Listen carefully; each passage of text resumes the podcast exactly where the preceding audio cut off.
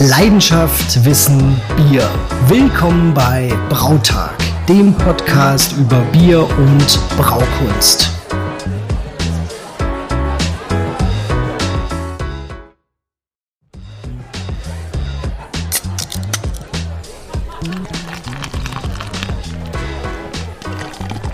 Leidenschaft, Wissen, Bier. Willkommen bei Brautag dem Podcast über Bier und Braukunst. So, herzlich willkommen zu unserem zweiten Special. Diese Woche war viel los. Wir waren auf der Braubeviale, der Braubeviale 2023. Und äh, das war eine besondere Braubeviale, denn es war endlich soweit. Unser guter Paul durfte endlich sein Hobby dunkel unter die Leute bringen. Und äh, ich habe es live mitbekommen. Ich habe von vielen das Feedback gehört. Es kam, glaube ich, relativ gut an. Und ich kann es nur bestätigen, das ist ein relativ, das ist ein sehr schönes Bier geworden. Und äh, zwischendurch, ihr kennt uns mittlerweile, wir sind ja häufig ziemlich busy unterwegs, haben wir noch kurz einen Vortrag gehalten über das Thema Craftlager zurück im Rampenlicht. Aber dazu spä später mehr. Und jeder, der schon mal auf der Brau war, der weiß, da gibt's vieles zu entdecken, da gibt's viele tolle Biere und das haben wir uns natürlich nicht nehmen lassen. Aber bevor ich jetzt euch zu viel ans Ohr laber, ähm, sage ich erstmal Hallo und herzlich willkommen heute. Paul, wie sieht's aus bei dir? Alles klar? Hast ein Bier im Glas? Ähm, noch nicht im Glas. Hi Flo, grüß dich. Ähm, ich freue mich auf die auf die Folge. Das wird das wird cool. Äh, wirklich mal so ein richtiges Special. Wir werden euch auch noch den Vortrag mit reinbasteln, den der Flo gerade schon mal angesprochen hat. Ähm, ich habe mir passend zur äh, ja zum Special zur Braubeviale ein Bierchen rausgesucht und habe das auch noch im Kühlschrank gehabt. Das habe ich auf der Brau getrunken das erste Mal. Ist jetzt vielleicht ein bisschen riskant, aber ich mache das mal auf. Äh, ich muss das ja nicht, ich muss das ja nicht stürzen. Ich kann das ja genießen. Ja, der Flo guckt ganz, ganz neugierig. Was gießt er sich ein? Ich habe mir das ähm, Bayerisch Nizza Jubiläumsbier, und zwar den Weizenbock von ähm, von Hanscraft geholt und äh, das äh, habe ich auf der auf der Brau getrunken. Ich zeig's dir mal Flo, so eine richtig geile ich weiß nicht, ob du das cool. schon mal gesehen hast. Nee, ähm, habe ich noch nicht. So eine richtig geile schwarze Dose mit goldener Schrift, ganz dezent gehalten. Wie gesagt, ein Jubiläumsbier, äh, ich glaube zu fünf, sechs Jahre. Ich müsste jetzt nachgucken. Und ja, zehn Umdrehungen, was soll ich sagen? Gute zehn Umdrehungen und Heute, heute, heute ist alles mal egal. Nix. Ja, heute lässt du mal nichts anbrennen. ja, ich das, dachte, das, das gefällt mir, ja. ähm, man muss wirklich sagen, ich habe das äh, auf der auf der Brau getrunken. Es war das zweite Bier, was ich getrunken habe. Hm, wir haben uns bei den Hobbybrauern getroffen und direkt dahinter war die Biothek. Und dann habe ich gedacht, komm, ich habe so, eine trocken, so einen trockenen Hals, ich muss jetzt erstmal was trinken. Und dann habe ich es wirklich geschafft, ein Bier mich zurückzuhalten. Da habe ich so ein äh, relativ entspanntes Lager getrunken mit viereinhalb Prozent. Und dann hat er mich gefragt, ob ich einen Weizenbock haben will. und ich gesagt, ach, weißt du was? ja, will ich. Und dann gab's gab's den hier und dass der dann auch gleich, also Weizenbock ist ja äh, untertrieben, ne? Also Doppelbock mal mindestens, also mit zehn Umdrehungen. Ja. Ja, und dann war es wirklich sehr, sehr gefährlich. Also das ist ein richtig schöner, bananiger, bisschen Bubblegum Weizenbock. Und diese zehn Umdrehungen, also ich kann es mir wirklich fast nicht vorstellen, dass es wirklich zehn sind, aber die sind super schön eingebunden, ganz, ganz toll, super lecker, super rund. Also zum Wohl. Jetzt kann ich auch noch mal ein bisschen Schaum drauf gießen hier. Prost. Was hast du im Glas, Flo? Das sieht doch schon wieder sauer aus, oder? Ist es sauer? Ähm, nee, das stand schon ein paar Minuten, ist nicht sauer. ähm, der Schaum ist deswegen auch verflogen. Das ist ein Hefeweizen aus oh. meinem Bier-Adventskalender, den ich schon seit Jahren mit zwei guten Bierbuddies mache. Das heißt, äh, jeder sucht sich acht Biere aus im Vorfeld, haben da ein paar Regeln aufgestellt, jeder Bierstil nur einmal und so weiter und so fort. Also gibt so paar, paar so, so ein paar Basics und am Ende hat dann jeder eben weil jeder acht Biere liefert, dreimal acht, 24 individuelle Bierchen es wechselt sich durch. Jeden Tag gibt's ein Bier von jemand anderem und äh, echt coole Sache. Und heute habe ich ein wie schon gesagt, ein Hefeweizen aus Amerika von Weltworks. Und ja, was soll man sagen? Klassisches Hefeweizen, nichts Spektakuläres, aber gut gemacht, fehlerfrei, trinkt sich gut. Sehr gut, um in so einen Podcast reinzukommen. Flo, ich habe gerade gedacht, als du gesagt hast, Bier-Adventskalender, welche Bier-Adventskalender kann dich denn noch überraschen? Aber du hast ja direkt die Auflösung, die Auflösung gebracht. ja. Ja, wir haben alle Craft Beer Geek Kalender vor ein paar Jahren ausprobiert und äh, das war die, das war die logische Folge, was ich gerade erklärt habe. Ja, das glaube ich, das glaube ich. Ja. Ja, Flo, bist du wieder gut heimgekommen, weil du hattest ja einen relativ kurzen Auftritt auf der Brau. Ja, problemlos. Ähm, ich meine, wir haben ja, man kann es kaum glauben, wir schreiben das Jahr 2023 und in Deutschland gibt es noch Schnee im November beziehungsweise Dezember, ähm, was mich sehr freut. Sehr cool, mal wieder ein bisschen weiße Landschaften zu sehen. Und trotz dieser Randbedingungen lief es sowohl am Mittwoch in Richtung Brau, in Richtung Nürnberg sehr gut und auch auf dem Rückweg problemlos mit dem Auto. Wunderbar. Perfekt, perfekt. Ja, ähm, dann steigen wir mal ein, oder? Wie es so war, was so los war. Wir haben uns ein, einige Sachen notiert, beziehungsweise bei uns macht das ja, wir sind ja transparent, macht das überwiegend der Flo. Der kann sich einfach so Sachen, ohne sich aufzuschreiben, auch immer wunderbar behalten und schreibt das dann danach nieder. Und ja, wir durften einen Vortrag halten bei ähm, der Brau at Home in der Speakers Corner und da geht als allererstes, würde ich sagen, mal ein fettes Dankeschön an den Daniel Stenglein raus, der da so Verbindungshobbybrauer ist zwischen uns, zwischen unserer Bubble und äh, der Braubeviale. Also der hat da wieder ganz, ganz viel im Hintergrund ja, organisiert, sich einfach drum gekümmert, ein paar Leute reingekriegt, zum Teil auch uns und wir durften dann einen Vortrag halten und das Thema, wir haben uns erstmal ein bisschen schwer getan. Wir haben überlegt und überlegt. Ich weiß noch, dass wir da eine, eine Nacht gebrainstormt haben, Flo, ja. bis es dann irgendwann stand. Aber ja. unser Thema war Craftlager zurück im Rampenlicht. Sollte natürlich auch ein bisschen zum Staffelbierstil passen. Und äh, ja, ich glaube, das war ein cooles Ding, oder Flo?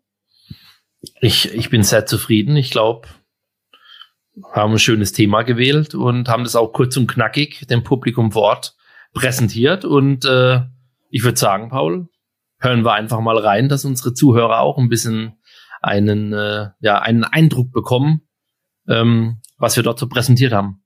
Genau, ab geht's. Dann hallo und herzlich willkommen zu unserem Vortrag Craftlager zurück im Rampenlicht. Hier sind Flo und Paul vom Brautag Podcast. Ähm, ja, eure Ressource für Bierwissen und Braukunst. Hört da mal rein. Aber ich glaube, genug Werbung für den Moment. Starten wir einfach durch, Paul, oder? Geht's. Genau. Also, Craftlager zurück im Rampenlicht ist unser äh, Thema und wir haben uns erstmal ein passendes Zitat ausgesucht, so wie wir das im Podcast auch immer machen. Ähm, einfach mal drauf gucken, ich lese es auch kurz vor. The difference between American craft beer and Central European lager is the difference between punk music and classical music. They can do both really well and both represent a real emotional range for people. But with classical music, if something goes wrong, one little thing, it ruins everything. In a Punkband, you can drop a guitar and still keep going. Also, das hat Travis Scott gesagt, der ist Brauer und Besitzer von ähm, National ähm, äh, Old Nation Brewing in äh, Michigan.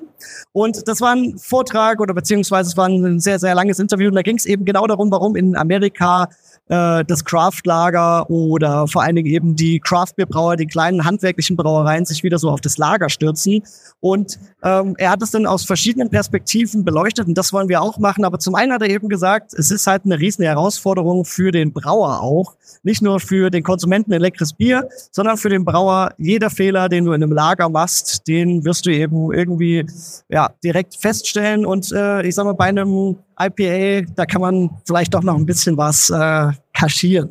Ja, aber damit wir jetzt erstmal alle vom Gleichen sprechen, haben wir uns überlegt, wir, ja, wir suchen uns mal ein paar Definitionen raus und äh, da übergebe ich an Flo. Genau, wissen, ähm, bevor wir in das Thema Craftlager richtig einsteigen, nochmal kurz, ich denke, die meisten wissen das, aber wie ist äh, Craft Beer grundsätzlich ähm, definiert. Äh, da hat im Prinzip nur die Brewers Association eine offizielle Definition und das sind im Prinzip drei Schlagworte. Es muss klein sein, unabhängig und traditionell. Aber auch schon beim Thema klein, wenn man es genauer betrachtet, das bedeutet übersetzt auf den deutschen Markt ähm, kleiner 7 Millionen Hektoliter Jahresausstoß. Das würde auf die deutsche Brauindustrie bedeuten, da fallen eigentlich alle drunter. Daran, daran sieht man schon, die Definition hinkt ein bisschen. Deswegen international ist es schwierig, Rest der Welt.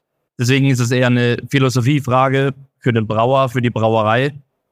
Und für mich eigentlich kurz zusammengefasst ist Craft Beer einfach Leidenschaft, ähm, Qualitätsgedanke und äh, einfach ein geiles Produkt am Ende machen. Und wenn man das aufs Craft Lager übertragt, das ist, ja, ich würde es als Hype Train bezeichnen, der aktuell so ein bisschen durch die Craft Beer Community kreist. Das ist letztendlich die Craft Beer Antwort auf die Makrolagers, die es im, ja, auf der ganzen Welt noch so gibt. In Deutschland ist es eine andere Nummer, das ist klar. Wir hatten schon immer gutes Lagerbier, handgemachtes Lagerbier, aber im Rest der Welt sieht es ein bisschen anders aus. Und deswegen ist es auch sehr gut, dass die wieder mehr ans Tageslicht kommen. Aber wie sieht es da markttechnisch aus, Paul? Ja, genau. Wir wollen das natürlich auch alles ein bisschen untermauern. Also nicht nur sagen, Craft Lager ist zurück und äh, alle brauen das. Ähm, ich habe mir mal den, oder wir haben uns mal den globalen Biermarkt geschnappt.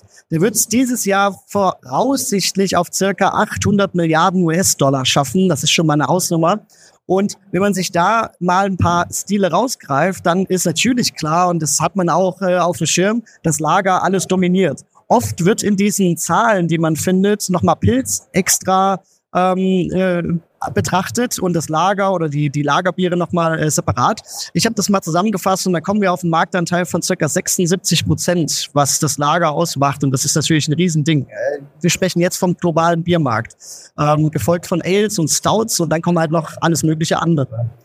Wenn wir uns jetzt aus dem globalen Biermarkt den äh, Craft Beer Sektor mal rausziehen, dann äh, findet man natürlich dadurch, was der Flo gerade gesagt hat, viele verschiedene Zahlen, was die Marktgröße angeht. Das liegt natürlich an der Definition der einzelnen Statistiken, aber äh, ich sage mal, eine ungefähre Hausnummer sind 200 äh, Milliarden US-Dollar und das ist ja auch schon wieder eine riesengroßer Batzen.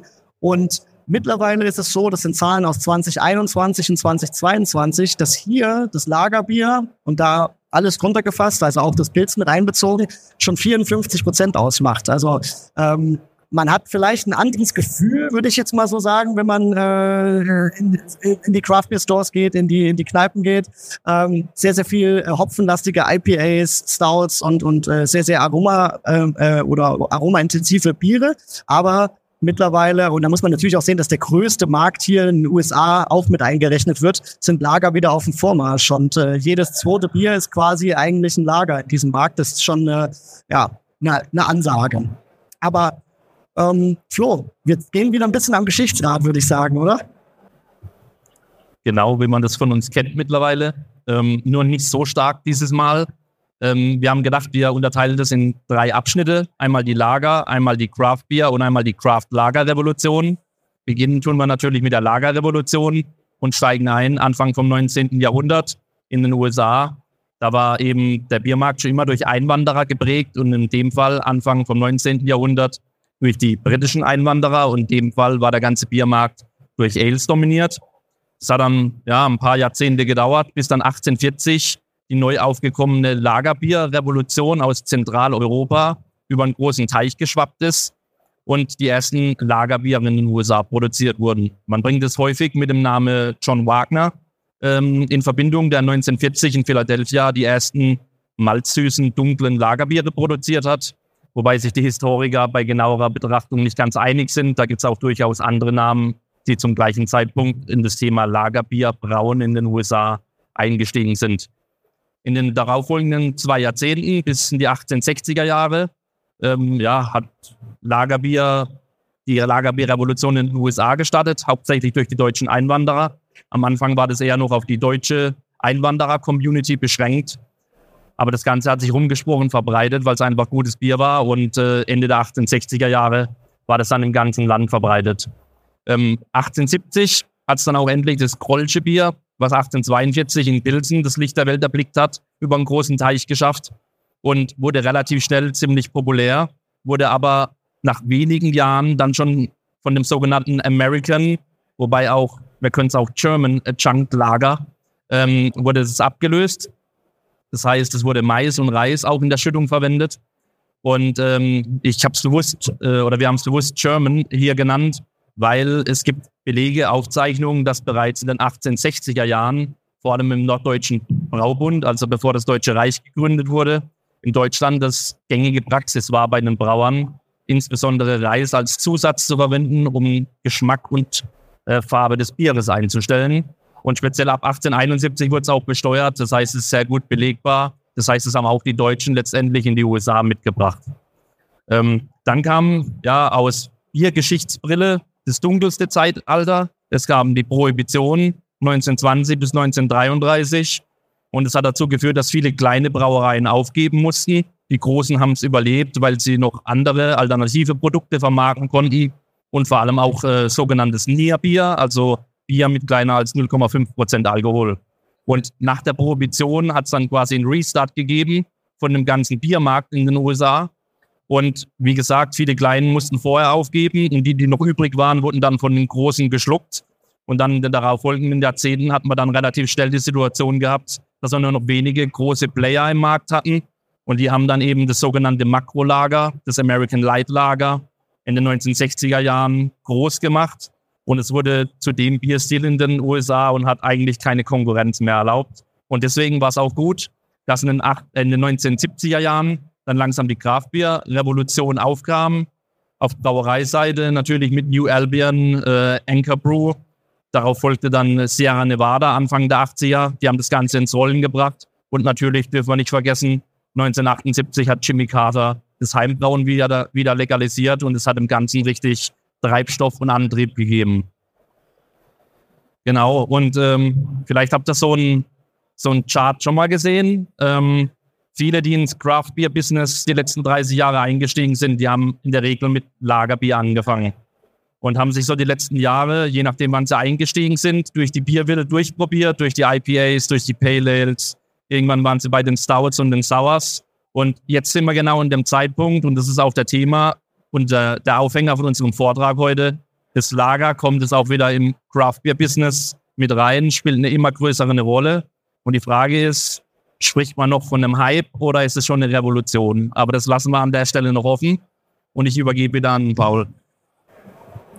Genau, sehr schöne Überleitung. Ähm, wir haben in der nächsten Folie einfach mal versucht, ganz wild euch äh, zu zeigen, wie das aktuell explodiert, also in welche Richtung das geht, äh, ganz bewusst auch ganz unterschiedlich äh, eingeteilt. Also man kann sagen, man guckt nach Europa, also European Style Lager, äh, da natürlich die German Styles, Bohemian Style, die jetzt wieder auch aufkommen, Italian Style und so weiter. Will ich jetzt gar nicht alle aufzählen, aber wenn man so mal ein bisschen schaut, ähm, was da alles gerade ähm, unterwegs ist, gerade unten rechts zum Beispiel Modern äh, Style, da haben wir ja auch gerade. Ich habe gestern auch wieder eins getrunken. Ein Cold IPA West Coast Pilsner. Wo ist da der Unterschied? Das ist natürlich auch alles ganz, ganz äh, schwimmend und liegt einfach daran, dass man versucht gerade diesen Bierstil oder diese verschiedenen Bierstile, die darunter zusammengefasst werden, irgendwie auch den äh, klassischen Craft Beer Trinker und den ähm, ja ein bisschen bewussteren Konsumenten vielleicht kann man so ausdrücken äh, schmackhaft zu machen und äh, zu zeigen, dass da äh, ganz ganz viel möglich ist. Und ähm, der Flo hat's angerissen. Ähm, vielleicht wurde auch alles jetzt mal ausprobiert. Also gerade je nachdem, wann man eingestiegen ist in diese Szene und äh, in den USA natürlich auch noch viel, viel früher, äh, man hat äh, sehr, sehr aromatische Biere gekriegt. Man hat Pastry Sours, Pastry Stouts getrunken. Man hat ähm, ganz, ganz verschiedene IPAs gekriegt und alles war sehr, sehr aromaintensiv. Aber was äh, ist das Problem? Und das kennt ihr sicherlich alle, wenn man sowas mal sich so ein bisschen durchgetestet hat. Irgendwann wird es einem zu schwer. Es wird einem zu viel und man möchte am liebsten wieder ein helles trinken, so zum wenigstens zum Abschluss. Und genau das ist das, was äh, jetzt aufgegriffen wird, denn ähm, diese Aromen sind überwiegend oder, oder in sehr großen Teilen auch mit einem Lagerbier kombinierbar. Und ähm, das Coole ist aber, die Aromen sind dann ein bisschen subtiler, nuancierter, also man kann die ein bisschen besser rausschmecken noch. Und es ist halt weniger sättigend. Einfach dadurch, dass der, ähm, der Körper einfach ein bisschen schlanker ist, das Bier höher vergoren ist. Es macht einfach äh, äh, noch ein bisschen mehr Spaß, das zu trinken und vielleicht auch zu gucken, funktioniert oder funktioniert es nicht. Und ähm, ja, es ist halt die Frage, ist es eine Chance für den Craft Beer Sektor äh, in den generellen großen Biermarkt, den ich am Anfang gezeigt habe, in den globalen Biermarkt vielleicht einzusteigen, denn ähm, ich hab, wir haben das hier mal so versucht, ganz, ganz runterzubrechen, worauf sich alle einigen können. Industrie, Biere, die hergestellt werden, der Craft Beer Sektor und der klassische Konsument. Auf ein Lagerbier können sich alle einigen. Und vielleicht ist es die Möglichkeit für kleine Brauereien, mittelständische Brauereien eben da auch mal anzusetzen und zu sagen, okay, ich kann nicht nur von Pastry Sours und äh, von irgendwelchen dicken Imperial Stouts leben, sondern ich muss auch in diese Richtung gehen. Da ist natürlich immer diese Gratwanderung zwischen äh, Ethos, äh, also was wird von mir erwartet als kleinen unabhängigen Brauer und äh, Absatz. Ich muss auch irgendwie Geld verdienen. Und ähm, aber das ist jetzt sowas, das muss ein bisschen austariert werden und ich glaube, dass das aktuell äh, sehr, sehr interessant werden kann. Genau. Ähm, Chance Craftlager. Craftbier oder Craftlager zurück im Rampenlicht. Bedeutet auch, wenn man betrachtet, dass man bei einem Lager im Vergleich zu den Ales eher ein neutrales Hefeprofil hat, dass Malz und Hopfen eine ganz andere Showbühne hat und man ganz anders in Szene setzen kann. Und die Spielwiese, die wir ja aufgezeigt haben mit historischen Gästensorten, neuen Hopfensorten, Holzfassreifung, äh, Revival von historischen Hefestämmen, die Spielwiese ist da noch sehr groß und deswegen ist auch die Chance sehr groß, da neue tolle Biere zu entwickeln ähm, und sich auszutoben in der Craft-Szene. Genau, und äh, steigen wir ein äh, mit den historischen und traditionellen Gästensorten. Ich glaube, wenn man einen Hobbybrauer, einen Brauer oder einen Craft-Bier-Nerd um zwölf nachts weckt, der kann einem wahrscheinlich 20 Hopfensorten runterbeten. Bei Malz, da wird es aber relativ schnell dünn oder bei Gästensorten, da kommt vielleicht noch Maris Otter oder Chevalier, Spiegelgäste, Isaria, Alexis, aber dann hört es dann langsam auf, auch bei mir, um ehrlich zu sein. Und ähm, daran sieht man auch schon, da steckt noch jede Menge Potenzial drin. Ähm, ist aber auch gleichzeitig eine Herausforderung für die Melzer als auch für die Brauer und Hobbybrauer, weil die ganzen Methoden sowohl in der Melzerei als auch in der Brauerei, äh, der Maischprozess, die sind natürlich mittlerweile adaptiert auf die neuen Sorten, welche Eigenschaften die mitbringen. Und ich sag mal, da muss man ein bisschen das Hirn einschalten, wenn man mit alten Sorten vernünftig brauen will. Aber ich kann sagen, es lohnt sich, weil man kann da eben seinem Bier den gewissen sensorischen Touch verleihen. Und ähm, deswegen auch die Frage hier, wird Malz der neue Hopfen? Ähm, ich würde so beantworten, das Potenzial besteht, soweit wird es wahrscheinlich nicht kommen. Aber ich glaube, da können wir die nächsten Jahre, ja, können da die Brauer noch Gas geben, zusammen mit den Melzern und neue, schöne Aromen in die Biere bringen. Und ähm, ja, im Prinzip war es das. genau, dann kommen wir jetzt auch zum Hopfen. Ähm, hier gibt es natürlich ganz, ganz verschiedene Möglichkeiten, an sowas ranzugehen. Natürlich kann man sich die alten Hopfen, die traditionellen Hopfensorten nehmen und versuchen, in, ähm, ja, in, in, in den neues Lager reinzubauen. Aber viele starten natürlich mit neuen Hopfensorten. Es gibt aktuell oder mittlerweile so viele Züchtungen und es kommt immer wieder neue dazu. Und äh, dadurch entstehen eben auch diese, allein durch diese Hopfeneinteilung entstehen schon verschiedene äh, Lagerstile, wie zum Beispiel New, New Zealand Style. Ne? Also Neuseeland hat so viele coole Hopfen, Flo, du kannst das, du kannst das bestätigen, die äh, sich lohnen, in so ein Bier einzusetzen. Aber wie ich es vorhin gesagt habe, wenn man die ein bisschen nuancierter einsetzt und ein bisschen, äh, ja, ein bisschen zurückhaltend, ein bisschen subtiler als in einem IPA oder in einem äh, Double IPA, dann ähm, könnt ihr hier auch super äh, zum Vorschein kommen. Eben gerade deshalb, weil die Bühne ein bisschen größer ist. Und das ist das äh, Schöne. Italian Style haben wir auch mit eingenommen. Und natürlich dann auch die verschiedenen Prozessschritte. Also ich muss nicht immer nur Hopfen stopfen, ich muss, es muss nicht immer das Dry Hopping sein. Es reichen auch mal ein paar Spätegaben im Heißbereich, äh, vielleicht bei Flameout oder eben im Whirlpool, um so eine ganz leichte Hopfennote mit reinzuzaubern. Wie angesprochen, traditionelle Hopfen gehören irgendwie dazu und äh, was natürlich cool ist, also Sarza, äh, Hallertau Mittelfrüh, Perle, die ganz klassischen, die es äh, bei uns oder in, in, in Tschechien überall äh, gibt. Ähm, die haben ähm, natürlich irgendwie was klassisches, traditionelles, was man irgendwie auch versuchen möchte, als äh, kleiner Brauer mit in die Neuzeit zu nehmen. Und die sind ja auch lecker. Also die sind ja nicht umsonst äh, jahrzehntelang oder noch länger eingesetzt worden. Und ähm, was man eben aber auch festgestellt hat, ist, dass äh, gewisse alte Sorten, ne, sprechen wir jetzt zum Beispiel mal von Sarza, deswegen ist er auch ähm, fett markiert, äh, hatten Studien gezeigt, dass äh, das neue Thema, was ja aktuell aufkommt, Thiole, Biotransformation und so weiter, dass dieser Hopfen ähm, nie dafür gedacht war, aber ein Riesenpotenzial hat, Thiole freizusetzen. Und das ist natürlich, wenn man das dann mit der entsprechenden Hefe kombiniert oder den Prozess äh, ein bisschen äh, anpasst, dann kann man damit auch schon allein dadurch schon fruchtigere Biere erzeugen. Und das ist sehr, sehr interessant. Äh, Kombination aus beiden Welten, absolut. Ich habe es in meinem Hobby dunkel gemacht. Ähm, ich habe äh, eine Hallertau Mittelfrüh mit einem mit einem äh, Talus kombiniert, einfach um äh, beides von von von von also das Beste von beiden Welten einfach reinzukriegen. Ein paar Beispiele natürlich noch, was vielleicht so, wenn der ein oder andere Hobbybrauer jetzt hier zuguckt oder zuhört, ähm, mal einfach so ein bisschen, um, um, um, um einen Eindruck zu kriegen, was könnte ich denn machen damit? Ne? Also wo geht's denn hin? Was wäre denn vielleicht das nächste Rezept, was ich schreiben will? Also ein böhmisches Pilz habe ich mir mal aufgeschrieben, äh, gestopft mit Centennial, könnte ich mir sehr gut vorstellen. Ein helles mit Citra hat man natürlich schon ein paar Mal gesehen äh, und auch vielleicht schon getrunken, aber es ist auch einfach wirklich lecker, passt super zusammen. Oder ein Münchner Dunkel gestopft mit Tanus. Ne? Also das, das, das soll auch ganz gut funktionieren, genau. Habe ich auch gehört. kommen wir nur noch zur Hefe, die ja, ja, die dürfen wir natürlich nicht vergessen, weil die definiert ja die Bierklasse ein Stück weit. Ähm, Lagerhefe, was ist Lagerhefe? Das ist ein natürlicher Hybrid aus einer obergärigen Saccharomyces cerevisiae und einer wilden äh, Saccharomyces eubayanus. Nach aktuellem Forschungsstand, Stand 2023, geht man davon aus, dass am wahrscheinlichsten dieser Hybridisier Hybridisierungsprozess äh, 16.2 bis 16.15 stattgefunden hat im Hochbräuhaus in München, weil zu dieser Zeit äh, gleichzeitig in den gleichen äh, Räumen in großen Stile offen untergärige und obergärige Biere produziert wurden und dementsprechend einfach die Bedingungen da waren, um so einen Hybridisierungsprozess zu begünstigen. Und ähm, dieser Hybrid, der da entstanden ist, der vereint letztendlich die besten Eigenschaften der Eltern. Also wie es eben mit Kindern so sein sollte.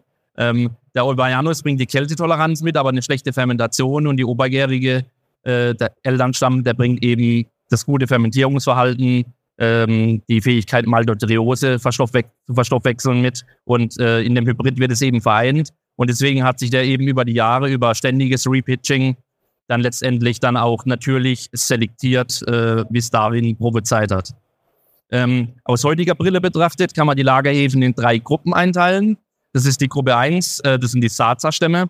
Die haben den Namen, weil sie eben den Ursprung, weil sie dort selektiert wurden, wo sie dann später von Emil Christian Hansen 1883 in der Karlsberg Brauerei vereinzelt wurden. Und äh, witzig an der Stelle, Fun Fact, ähm, die Saza-Stämme waren die Stämme, die da vereinzelt wurden, also die als Unterhefe 1 und, und Unterhefe 2 bekannt sind. Spielen aber heute im kommerziellen Brauwesen und auch bei Hobbybrauern keine Rolle mehr. Die gibt's nicht mehr. Die sind nicht verfügbar äh, für uns als Hobbybrauer. Unter anderem vermutlich, weil die halt eben im Vergleich zu den Frohberg-Stämmen einfach ein schlechteres, äh, einen schlechteren Vergärungsgrad haben. Ja, ähm, kommen wir noch zu den Frohberg-Stämmen.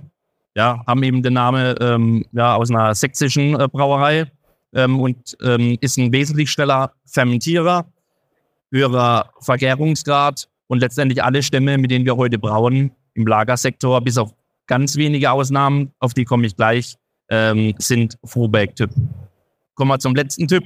Gruppe 3, relativ neu.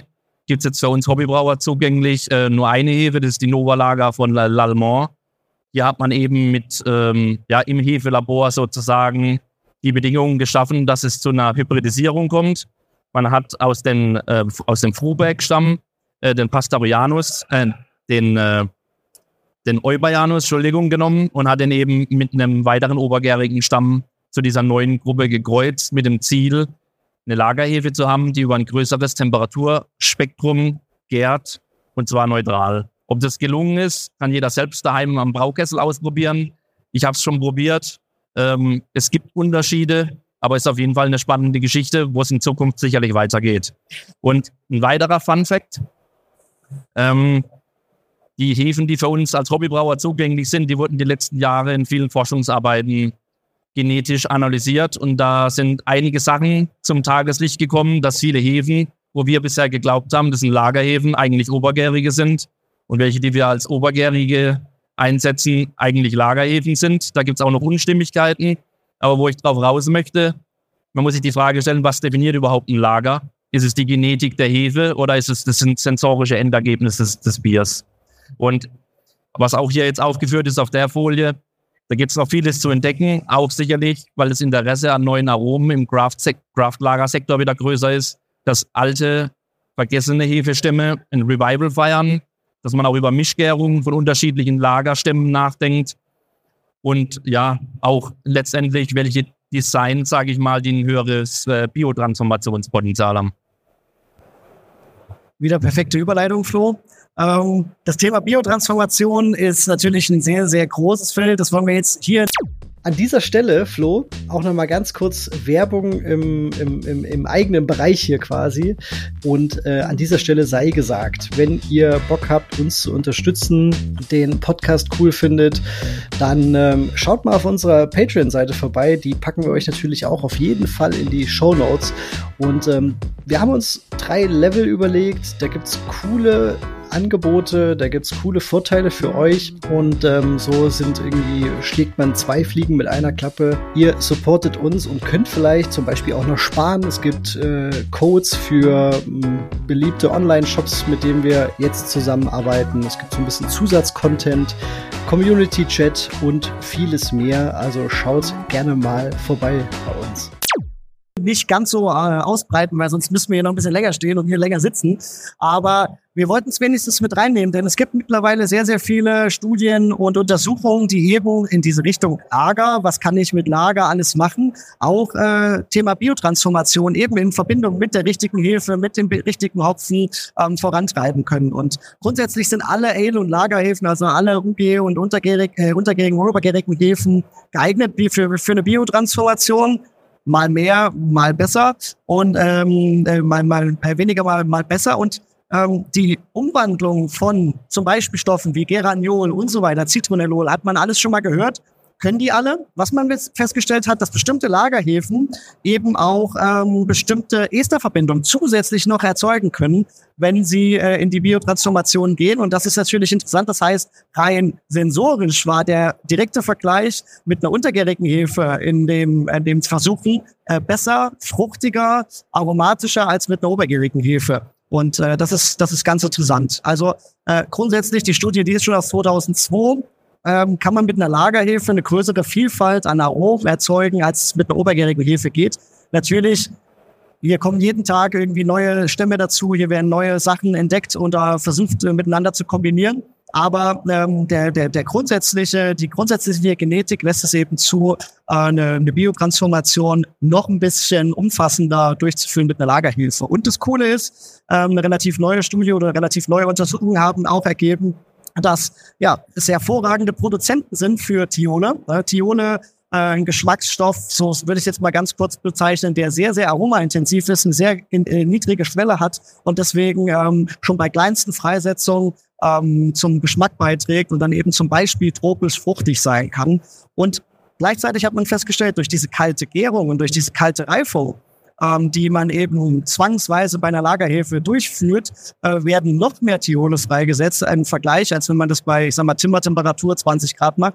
Und durch diese kältere Reifung äh, hat man dann eben auch das, ähm, die, die Chance einer längeren Verweildauer der Zitrone, weil ich eben direkt, ich sag mal, nach der Gärung in den, äh, wieder in eine, in eine Kaltreifung gehe und ähm, ja, so kann man eben eine, auf eine höhere Verweildauer abzielen damit. Das ist, ähm, glaube ich, auch sehr, sehr cool. Und da kommt's, da gibt's mittlerweile äh, ganz, ganz viel. Äh, unser unser Quellenordner, äh, der, der, der sprudelt mittlerweile über, was äh, Biotransformation angeht. Wir werden uns da auch nochmal eine Folge vornehmen oder vielleicht auch zwei mal schauen ähm, und das nochmal ganz genau beleuchten, weil das ist äh, sehr, sehr krass. Also äh, mittlerweile gibt's wirklich fast jeden Tag irgendwie neue Infos, die einen immer wieder umhauen und äh, so viel Tests kann man als Hobbybrauer gar nicht durchführen, wie man es manchmal gerne machen würde. Also ja, das war's zu uns, oder Flo? Das war's, ja. Genau. Ähm, ja. Wir hoffen, wir haben euer Interesse geweckt. Hört mal bei unserem Podcast rein. Dann posten oder da veröffentlichen wir regelmäßig solchen Content, Deep Dives zu unterschiedliche Themen. Würde uns freuen. Ich, wir hoffen, ihr hattet Spaß. Wenn es noch Fragen gibt, ich glaube, die Zeit ist relativ fortgeschritten. Könnt ihr, euch, könnt ihr uns so ansprechen gerne. Danke fürs Zuhören. Ja, das war unser Vortrag und wir hoffen, es hat euch gefallen, so wie den Leuten vor Ort anscheinend auch. Der Flo hat es gesagt vorhin, wir hatten nur eine ja, halbe Stunde Zeit. Und das war gar nicht so leicht. Die Infos, die wir euch dann mitteilen wollten oder äh, da reinbauen wollten, da so, so kurz und knapp reinzukriegen, aber wir haben es dann irgendwie hingekriegt. Hat auf jeden Fall Spaß gemacht. Da sind wir, glaube ich, wenn es die Möglichkeit gibt, äh, in nächster Zeit auch wieder gerne mit dabei. Und dann können wir auch mal schauen, was vielleicht der ähm, Bierstil für Staffel 2 hergibt. Vielleicht gibt's da auch noch mehr äh, Möglichkeiten, dann einen Vortrag oder auch mehrere Vorträge zuzuhalten. Also das war auf jeden Fall cool. Da gab es ganz, ganz unterschiedliche Sachen. Unser Kumpel, der Tommy Rolfs, war mit dabei, hat was über Altbier erzählt und äh, so ein bisschen marketingmäßig auch für den einen oder anderen ganz interessant, glaube ich. Ja, da war auf jeden Fall, da war für jeden was dabei. Sehr, sehr, sehr coole Idee. Ja, war mega.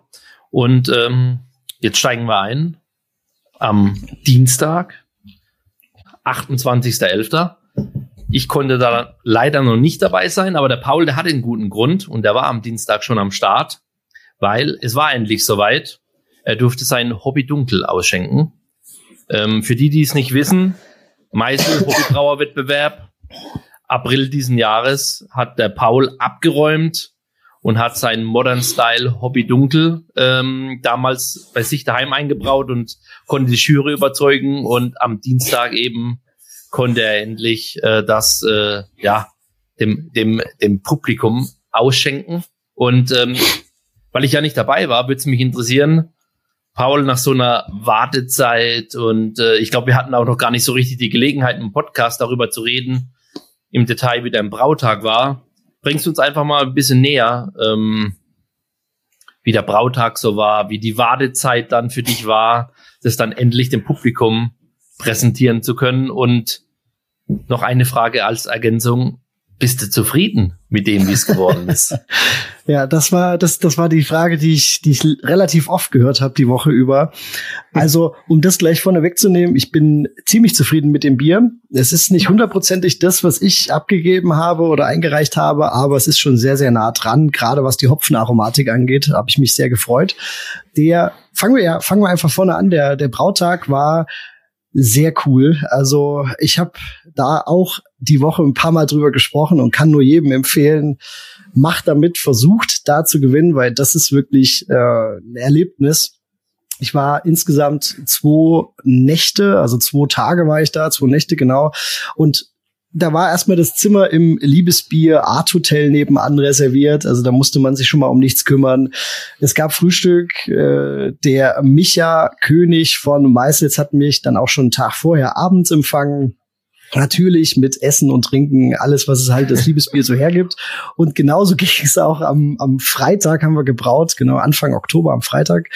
Und es, ja, also man konnte sich einfach auf was man wollte eben bestellen. Äh, nebenbei haben wir ein Bierchen gebraut und das war auch sehr, sehr cool, weil ich muss zugeben, ich meine, wir wissen alle, was es für eine Arbeit ist und was es dann eben auch für eine Arbeit sein kann, wenn man das in groß braut. Aber ich habe echt nur die coolen Sachen machen dürfen und müssen. Alles andere war irgendwie immer so von Zauberhand mhm. erledigt. Also keine Ahnung, wo der Träger ist. ja, ich weiß es nicht. Das musste ich nicht machen. Ich musste auch nichts putzen oder irgendwas. Aber ich durfte Hopfen geben. Natürlich haben wir ähm, ein paar Malzsäcke am Anfang geschleppt, aber das war auch überwiegend für die coolen Fotos, die dabei auch noch entstanden sind. Ähm, das hat echt äh, Spaß gemacht. Und ja, wie durch Zauberhand war dann auch auf einmal die Hefe im Keck hinten im, im äh, Lager- und äh, Gärraum. Deswegen konnten wir die dann auch ganz entspannt einfach zugeben. Da war ich dann wieder mit dabei. Und natürlich durfte auch gezwickelt werden. Da waren auch echt ein paar Biere dabei, die, die gar nicht so ähm, für, für die Allgemeinheit gedacht sind. Das waren so äh, ja, Collabs mit Japanern. Da war auch ein Weizen-Doppelbock dabei, der irgendwas okay irgendwas mit Sumo-Ringen hieß oder so, keine Ahnung, ich weiß nicht, aber auf jeden Fall sehr, sehr lecker, ganz, ganz tolle Sachen. Man durfte überall mal ran. Und das Coole war wirklich, ähm, der Thomas Schwindel und der Markus Priemle, beide Braumeister waren da dabei ähm, und haben auch ein Bierchen mitgetrunken, haben ganz, ganz viel erzählt und gemacht. Es war wirklich richtig ein rundes Ding. Ich hatte noch einen Kumpel mit dabei, der konnte sein Glück auch nicht fassen, was es da alles für Biere gab und für Essen gab und dann durften wir noch mal einen Shop und so weiter. Also echt cool, hat mega Spaß gemacht und man muss sagen, mir war es ein bisschen zu spät, das Bier einzubrauen Anfang Oktober, weil ich meins war ein bisschen älter, als ich das abgegeben habe für den Wettbewerb. Das heißt, ich saß schon so auf heißen Kohlen, wann ist denn jetzt endlich der Termin? Dann war er Anfang Oktober und dann geht echt noch mal die Zeit ganz, ganz langsam rum, wenn man dann weiß, äh, okay, das wird auf der Brau ausgeschenkt. Ich weiß überhaupt nicht, wie das schmeckt. Ich hoffe, es ist einfach einigermaßen so geworden, wie ich das möchte oder wie mein Original war.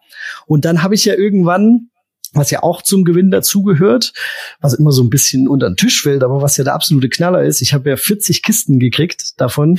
Also da kam, kam eine Palette Bier und bevor ich die dann ähm, im, im, im strömenden Regen in den Keller geräumt habe, habe ich mir natürlich gleich noch eins aufgemacht und war dann super beruhigt, als ich da eine Nase genommen habe, habe gerochen, okay, das ist genau das, was ich haben wollte. Diese, Sim diese Simcoe Talus äh, Hopfenaromatik, ganz, ganz toll. Und äh, es ist ein Ticken schlanker geworden, würde ich sagen, als das, was ich gebraut habe. Ähm, aber macht's dadurch oder macht das Bier dadurch auch noch mal so einen Ticken süffiger. Also es ist noch, es läuft noch besser rein, sagen wir es einfach mal so. Und ja, also ich bin sehr zufrieden und so war auch grundsätzlich das Feedback. Also das ist ja immer so und das ist ja auch voll okay. Der ein oder andere war äh, kannte auch das Original noch, ähm, war da nicht ganz so zufrieden, aber ich hätte dann auch immer gesagt, einfach noch mal in einer entspannten, ruhigen Minute probieren, wenn man vielleicht noch so eine Flasche hat, weil Flo, du hast es erlebt, auf der Brau kriegst du so viele Biere hinterhergeschmissen fast schon, muss man fast schon sagen. ähm, ja. Also mir war es dann auch manchmal zu viel, um mir jetzt wirklich eine objektive Meinung zu dem einen oder anderen Bier abgeben zu können. Das ist ganz, ganz schwer. Deswegen, aber ja, nee, überwiegend absolut cooles äh, Feedback und das hat mich natürlich sehr gefreut. Ja, wow, erstmal äh, danke für die Eindrücke oder danke, ich, ich rede mal für die Community, kommt man relativ gut äh, nachfühlen, wie das alles so war. Und ich kann nur bestätigen, also ich kenne das Original nicht an der Stelle, muss man dazu sagen. Ähm, aber das Bier ist extrem süffig. Ich habe insgesamt drei getrunken bis heute.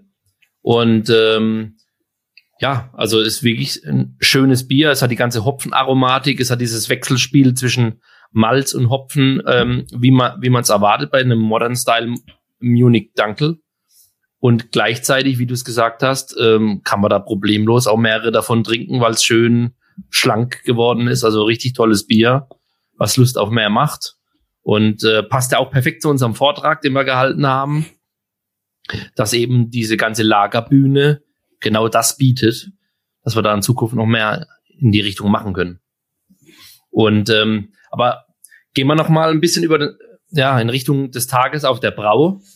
Wie war das bei dem ganzen Ausschank, ähm, wie muss man sich das vorstellen? Wie viel, wie viele Leute waren da da? Wie, wie, wie lange ging das? Hast du alleine ausgeschenkt? ähm, wie, wie, wie lief das ab? Genau, also es war, glaube ich, ein bisschen anders geplant von den Veranstaltern der Messe, als es am Ende dann war. Also mein Kenntnisstand vor, war vorher, dass Meißels mh, äh, eine Art eigenen Stand hat, beziehungsweise die ja, es gibt ja, gab ja diese Craft Drinks Area mit verschiedenen Ständen, mit verschiedenen Bars und dass äh, Meißels da größere Slots hat, wo dann das Bier auch äh, dauerhaft ausgeschenkt wird. Das war dann nicht so. Also ich bin erstmal auf die Messe gekommen und dann, ähm, ja, wir haben uns dann später getroffen, aber ähm, am Anfang war es so, wir sind auf die Messe gekommen und haben erstmal ein bisschen Überblick gewonnen. Das ist ja immer das Erste, was du machst. Äh, und ich habe auch sofort, ohne dass äh, abgesprochen war, habe ich den Micha getroffen, und zwar in der Craft Drinks Area. Und der hat auch seinen Stand gesucht. also da kann man schon, glaube ich, äh, dran erkennen, dass es da vielleicht noch mal ein bisschen, dass man da noch mal gucken muss, organisatorisch, ob das vielleicht nicht doch ein bisschen besser geht.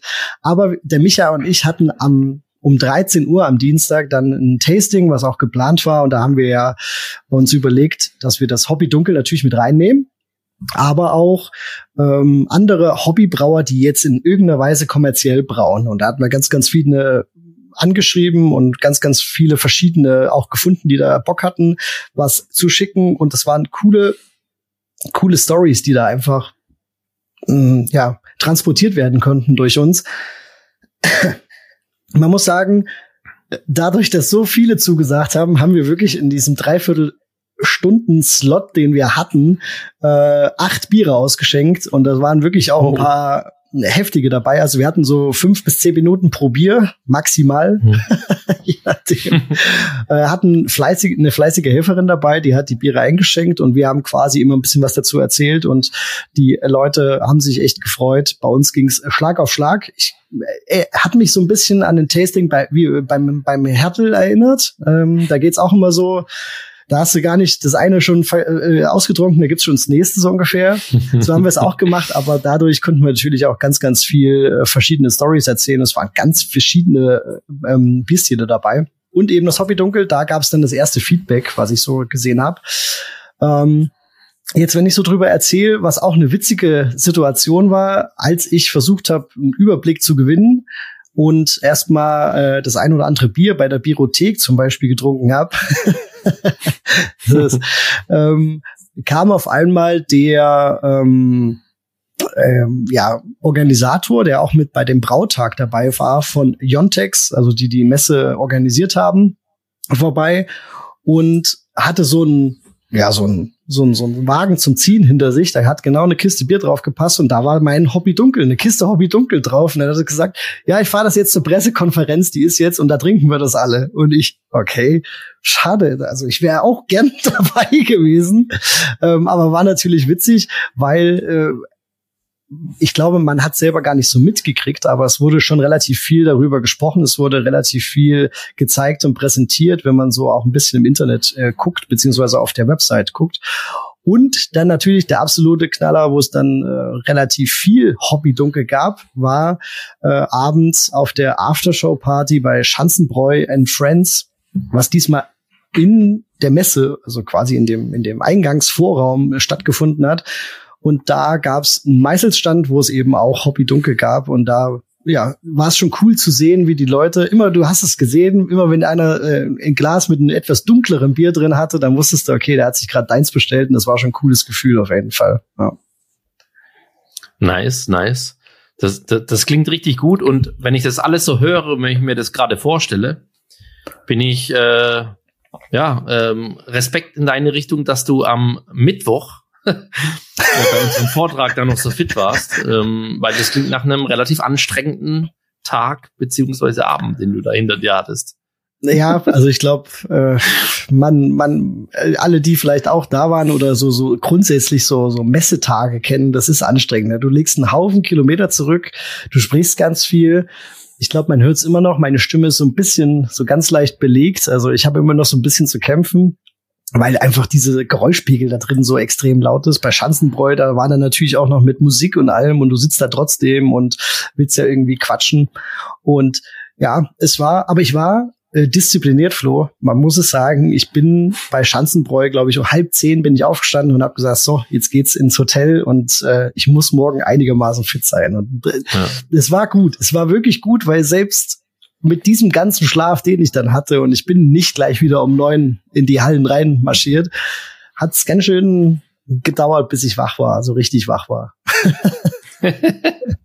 ja, sehr schön. Und äh, ich würde sagen, das ist auch die perfekte Überleitung. Dann gehen wir jetzt einfach gedanklich äh, vom Dienstag in den Mittwoch ähm, und äh, berichten noch so ein bisschen, was wir neben unserem Vortrag, den wir gerade schon gehört haben, sonst noch so entdeckt haben, getrunken oh ja. haben mhm. und einfach an neuen Schickimicki-Zeug ähm, gesehen haben, was äh, uns jetzt wahrscheinlich die nächste Zeit als Hobbybrauer beschäftigt, was wir gerne haben wollen und äh, ja, vielleicht irgendwann dann auch im Keller stehen haben.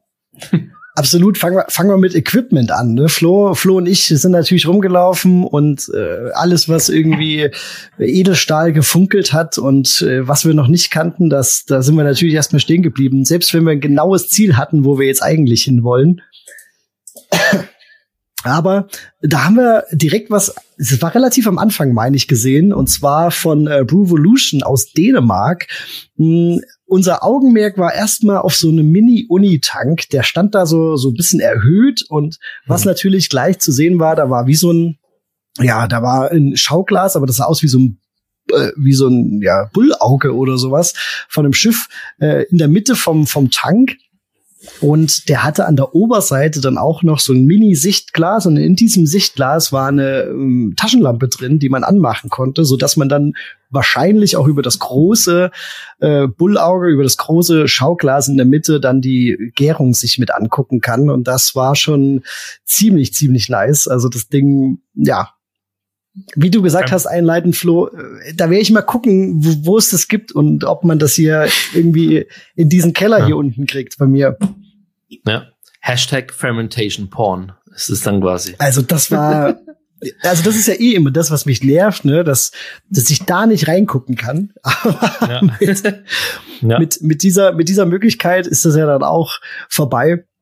Und ich glaube, das ist echt cool in so einem Drucktank mal reinzugucken, was da so passiert. Ja. Also über die ganze Gärung. Ich finde das total spannend. Äh, sehr coole Idee. Und die hatten eben auch noch den äh, Ferminator. Das war so eine, das hatte ich schon mal gesehen, aber in der Größe ist es mir noch nicht so richtig aufgefallen.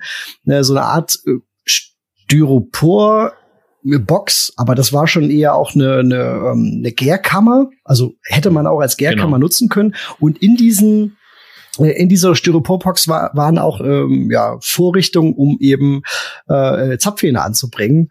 Da gingen vier, meine ich, ne, ähm, NC-Keks rein oder drei genau. und eine, ähm, äh, eine CO2-Flasche hatten sie reingestellt, genau. Und ja, also richtig cooles Ding. Also hm, ich glaube vom, vom Preis-Leistungs-Verhältnis, ich habe jetzt noch nicht nachgeguckt, aber wäre das äh, eine schöne, eine schöne Idee für, für viele. Ja, ja. Vor, vor allem aufgrund Styropor ist es natürlich eine Möglichkeit, äh, wenn man den Anwendungsfall hat, dass man halt ein, eine transportierbare äh, Kühlungsmöglichkeit hat für seine Keks, wenn man irgendwo ausschenkt. Also dafür ist es natürlich. Plus Fermentationskammer im eigenen Hobbybrauerkeller. Aber die machen, also die machen auf jeden Fall coole Sachen. Ähm, die Jungs da aus Dänemark, da muss man schon sagen. Also war ein echt cooler Stand. Die hatten noch ganz, ganz viele andere Sachen. Und wir sind dann aber weitergegangen. Ich glaube, das war auch dann unser Ziel, wo wir eigentlich hin wollten äh, bei dieser genau. Etappe. Äh, natürlich mussten wir bei Brew Tools vorbeigucken aus Norwegen. Und mir ging es vor allen Dingen darum, Flo, du hast ja schon einiges auch von denen. Ich wollte mir unbedingt mal diese Mini-Unis angucken. Und äh, mittlerweile gibt's ja auch noch diese Mini-Uni Plus, die noch ein paar Anschlüsse mehr haben einfach. Und da habe ich gedacht, perfekt, da kann ich es mir mal reinziehen. Und das war schon auch sehr, sehr cool. Also egal, was da stand, egal, wo du hingeguckt hast, also wir waren äh, ja im, im siebten Himmel, glaube ich, oder Flo? Ja, also wenn man denkt, SS Brewtech und wie sie alle heißen, äh, das ist ja alles schon wirklich super schick, aber Brewtools schafft es einfach, ähm, bei dem einen oder anderen Detail da nochmal eine Schippe draufzulegen. Kostet natürlich alles sein Geld, keine Frage. Und man muss sich die ja, Standardfrage stellen, braucht man das wirklich? Ja, die Frage ist, die Antwort ist relativ einfach. Nein, man braucht das nicht, aber es ist halt relativ cool. Und ähm, die haben das auch echt schön präsentiert gehabt, auch mit ihrem neuen Fermentation Control System, was da sage ich mal, als äh, Prototyp stand, was demnächst auf den Markt kommt, wo man noch den Druck überwachen kann während der Druckgärung und hast du nicht gesehen. Also das lässt ja irgendwo, muss man langsam sagen, keine Wünsche, äh, keine Wünsche offen, was man sich sogar erträumen kann und ähm, alles im schönen Edelstahlgewand, also schon richtig schick, richtig cool, was die da machen. Ja, du hast es vor Ort gesagt, Flo, das habe ich noch im Ohr. Äh, das machen also diese Dinger haben nicht mal die Profis. Äh, und das, ja. das ging um diesen einen Gärtank, den sie wirklich mit allen Sensoren, die sie so haben, ausgestattet haben. Und da war natürlich schön zu sehen, und das äh, meinst du auch wahrscheinlich mit der Präsentation, wie oben die äh, dieser Sensor für den Druck dann quasi immer ein Magnetventil geöffnet hat, um wieder ein bisschen Druck abzulassen, äh, um, um, um den äh, ja, Zieldruck im, im einen Drucktank zu kriegen. Und dann hat es oben mal kurz rausgeblubbert und das kam so alle paar Sekunden natürlich perfekt für so eine Messe, um die Leute so ein bisschen zu beeindrucken.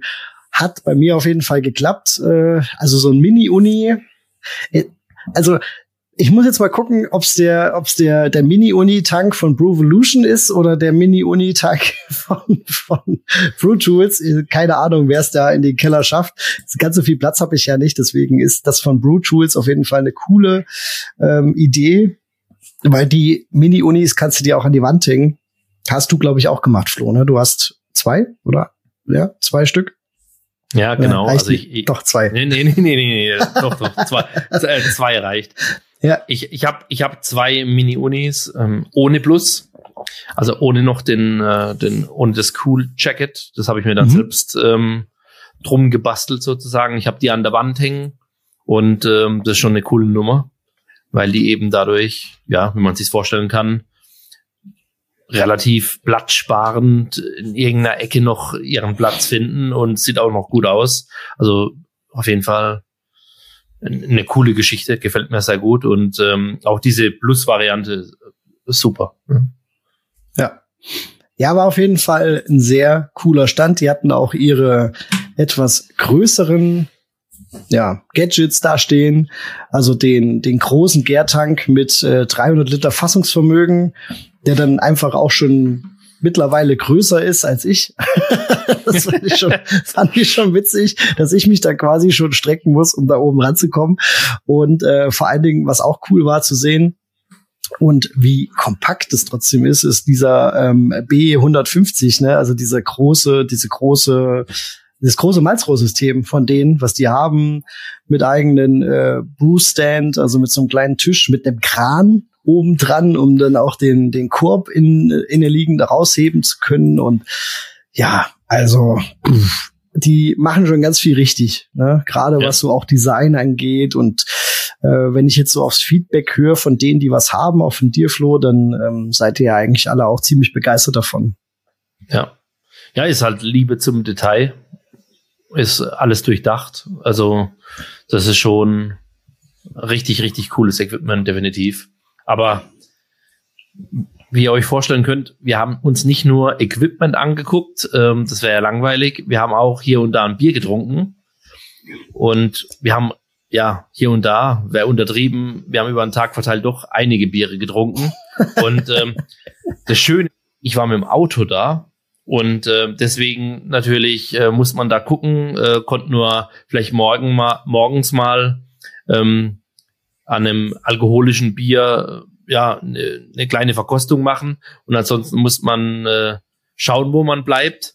Aber heute ist es ja einfacher, weil es gab so unglaublich viele alkoholfreie Biere, kleiner 0,5 und sogar 0,0. Also gigantisch. Also selbst äh, mit dem Auto ist die Brau absoluten Besuch mittlerweile wert. Und ähm, fand ich einfach gigantisch. Aber ich glaube, wenn wir jetzt nur über alkoholfreie reden, wäre es ein bisschen langweilig. Ähm, um, euch, um euch da einfach ein paar Eindrücke zu geben.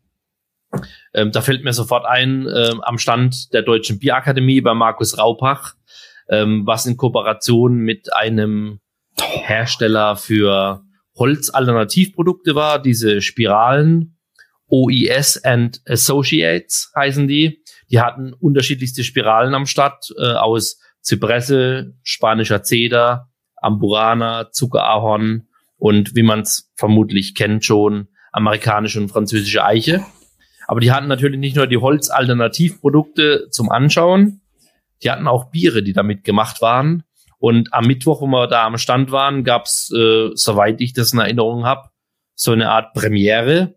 Das war ein Baltic Porter, den es da gab, ähm, der auf Amburana Holz, also aus diesem brasilianischen Holz, was wir schon ein paar Mal im Podcast erwähnt hatten, was so ein bisschen Gewürzaromen ins Bier bringt, war das Bier gelagert, also ein dunkles Bier, ein schwereres Bier, was dann eben diese Aromen angenommen hat. Und äh, ich habe das mega gut in Erinnerung. Ich weiß nicht, wie dir es geht, Paul.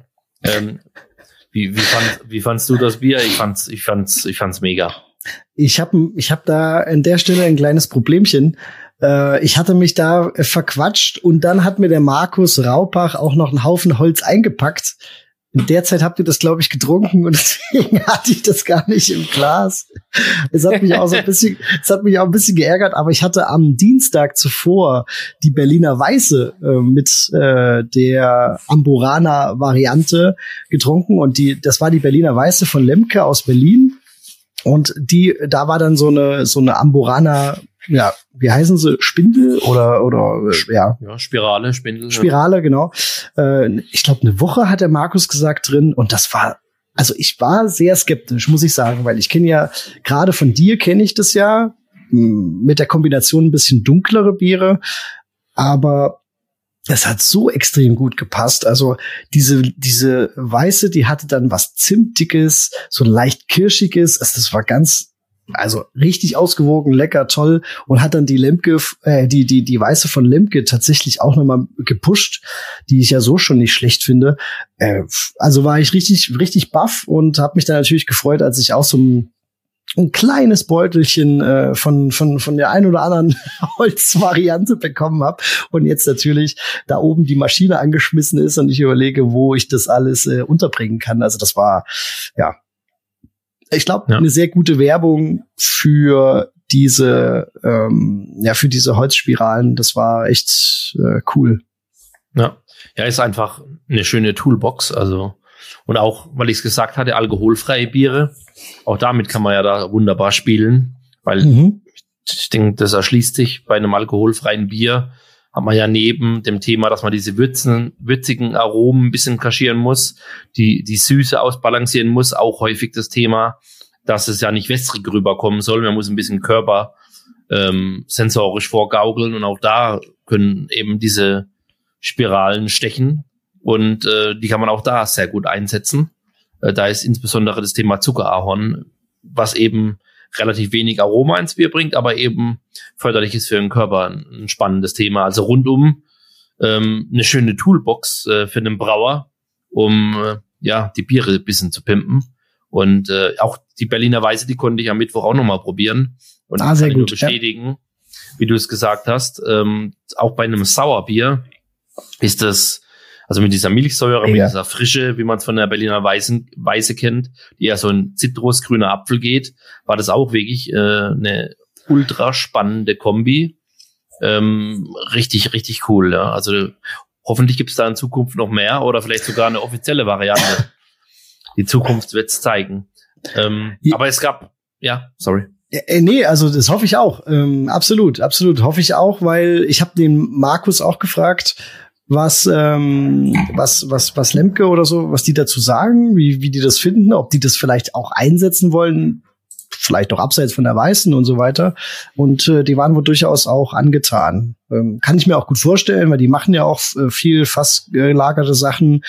Puh, also würde mich freuen, ja. Und vor allen Dingen war es ja auch eine, eine Maßnahme, um hier so ein bisschen, gerade im deutschsprachigen Raum, vielleicht ein bisschen bekannter zu werden mit dieser Variante. Und das finde ich ganz cool, ja. Ja.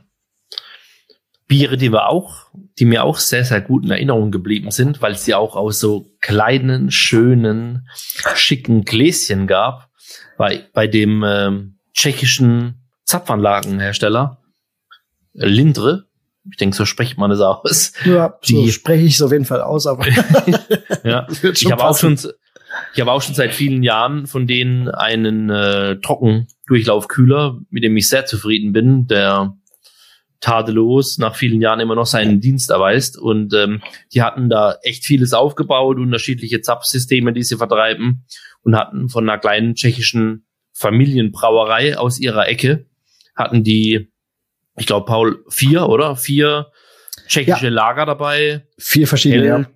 hell, dunkel, schöne Dinger. Seine hatte auch eine wirklich prominente Diacetylnote, aber das war einfach passend. Aber wenn ich da jetzt dran zurückdenke, würde ich sofort noch mal eins nehmen. Ja, das war einfach schön. Also die waren da auch so, ich sag mal, schick angezogen. Ne? Also das war äh, und dann in diesen in schönen 033er äh, Krügen also so wie man es eigentlich ein bisschen eine Nummer größer kennt, aber es wurde in so 0,33er Krügen ausgeschenkt. Das war richtig toll. Also der Schaum, so wie man sich das vorstellt, das wurde halt eben auch so eingeschenkt, wie man sich das vorstellt. Das war wirklich richtig lecker. Und gerade das dunkle, Flo hat's angesprochen, hatte so eine schöne Diacetylnote. Das war richtig butterig, muss man wirklich sagen. Und ähm, das war richtig lecker. Und das hatte ich am Dienstag getrunken und habe dich ja dann oder euch ja auch nochmal mitgenommen, habe gesagt, da gehen wir jetzt nochmal hin, auf dem Weg mhm. äh, zum, zum Markus war das, genau, da mussten wir durch Halle 7, glaube ich, oder so war's. und dann haben wir da auch nochmal einen Schluck genommen, weil das einfach sensationell war. Ja, also gab, es gab eigentlich alle paar Meter irgendwie ein geiles Bier. Ähm, auch in der Craft Beer Corner ist mir eins in Erinnerung geblieben. Da, da ist so ein bisschen dann da kommt, da kommt der Nerd durch, sage ich mal, wenn ich halt auf einer Dose Phantasm lese, dann ist es eigentlich um mich schon geschehen. Das war eine Brauerei aus Polen in dem Fall.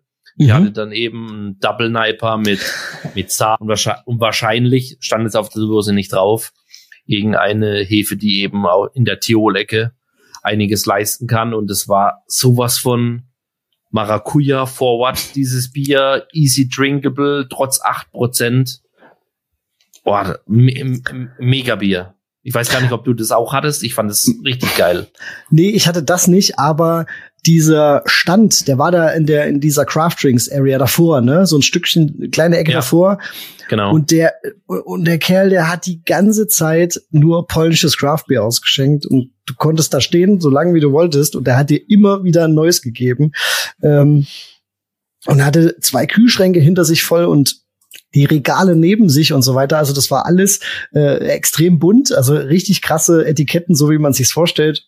Dosen, Flaschen, auch ungewöhnliche Flaschenformen, also alles, alles dabei und da waren richtig geile Dinger dabei. Also das äh, habe ich auch so in Erinnerung. Und was ich auch richtig gut in Erinnerung habe, Flo, ist Viking Malt. Die hatten wieder einen Stand und ich wusste noch, dass die wirklich tolle Biere ausschenken von, ähm, ich glaube 2019 war ich das letzte Mal da. Und äh, die hatten ein Micro-IPA dabei. Ich müsste jetzt lügen, aber ich bin mir gerade nicht sicher. Ich glaube dreieinhalb Umdrehungen oder wie viel hatte das? Das ja, war, auch eine Erinnerung. Ja. ja, also das war sowas von vollmundig, also vollmundig im Sinne von ohne, also es hat nicht schlank oder leer gewirkt, so wie man es vielleicht in, gedacht hätte. Äh, das war so richtig ein geiles IPA mit dreieinhalb Prozent. Also das hat mich so richtig umgehauen. Das war total äh, lecker. Ja. Ja. Ja, an, an, an dem habe ich nur noch mal habe ich nur mal kurz genippt, aber kann ich auch sagen, ja, fand ich auch. Das hat halt nichts vermis vermissen lassen wie wir es auch schon in der alkoholfreien äh, Folge, denke ich, detailliert äh, auseinandergenommen haben. Das ist ja die große Kunst, dass man bei solchen Bieren, die nicht so viel Alkohol haben, genau dieses Spagat hinbekommt. Und es mhm. war hier mega. Und auch die anderen Biere, die die da am Start hatten, die dunklen und so weiter, mit ihren Malzsorten aus äh, Skandinavien.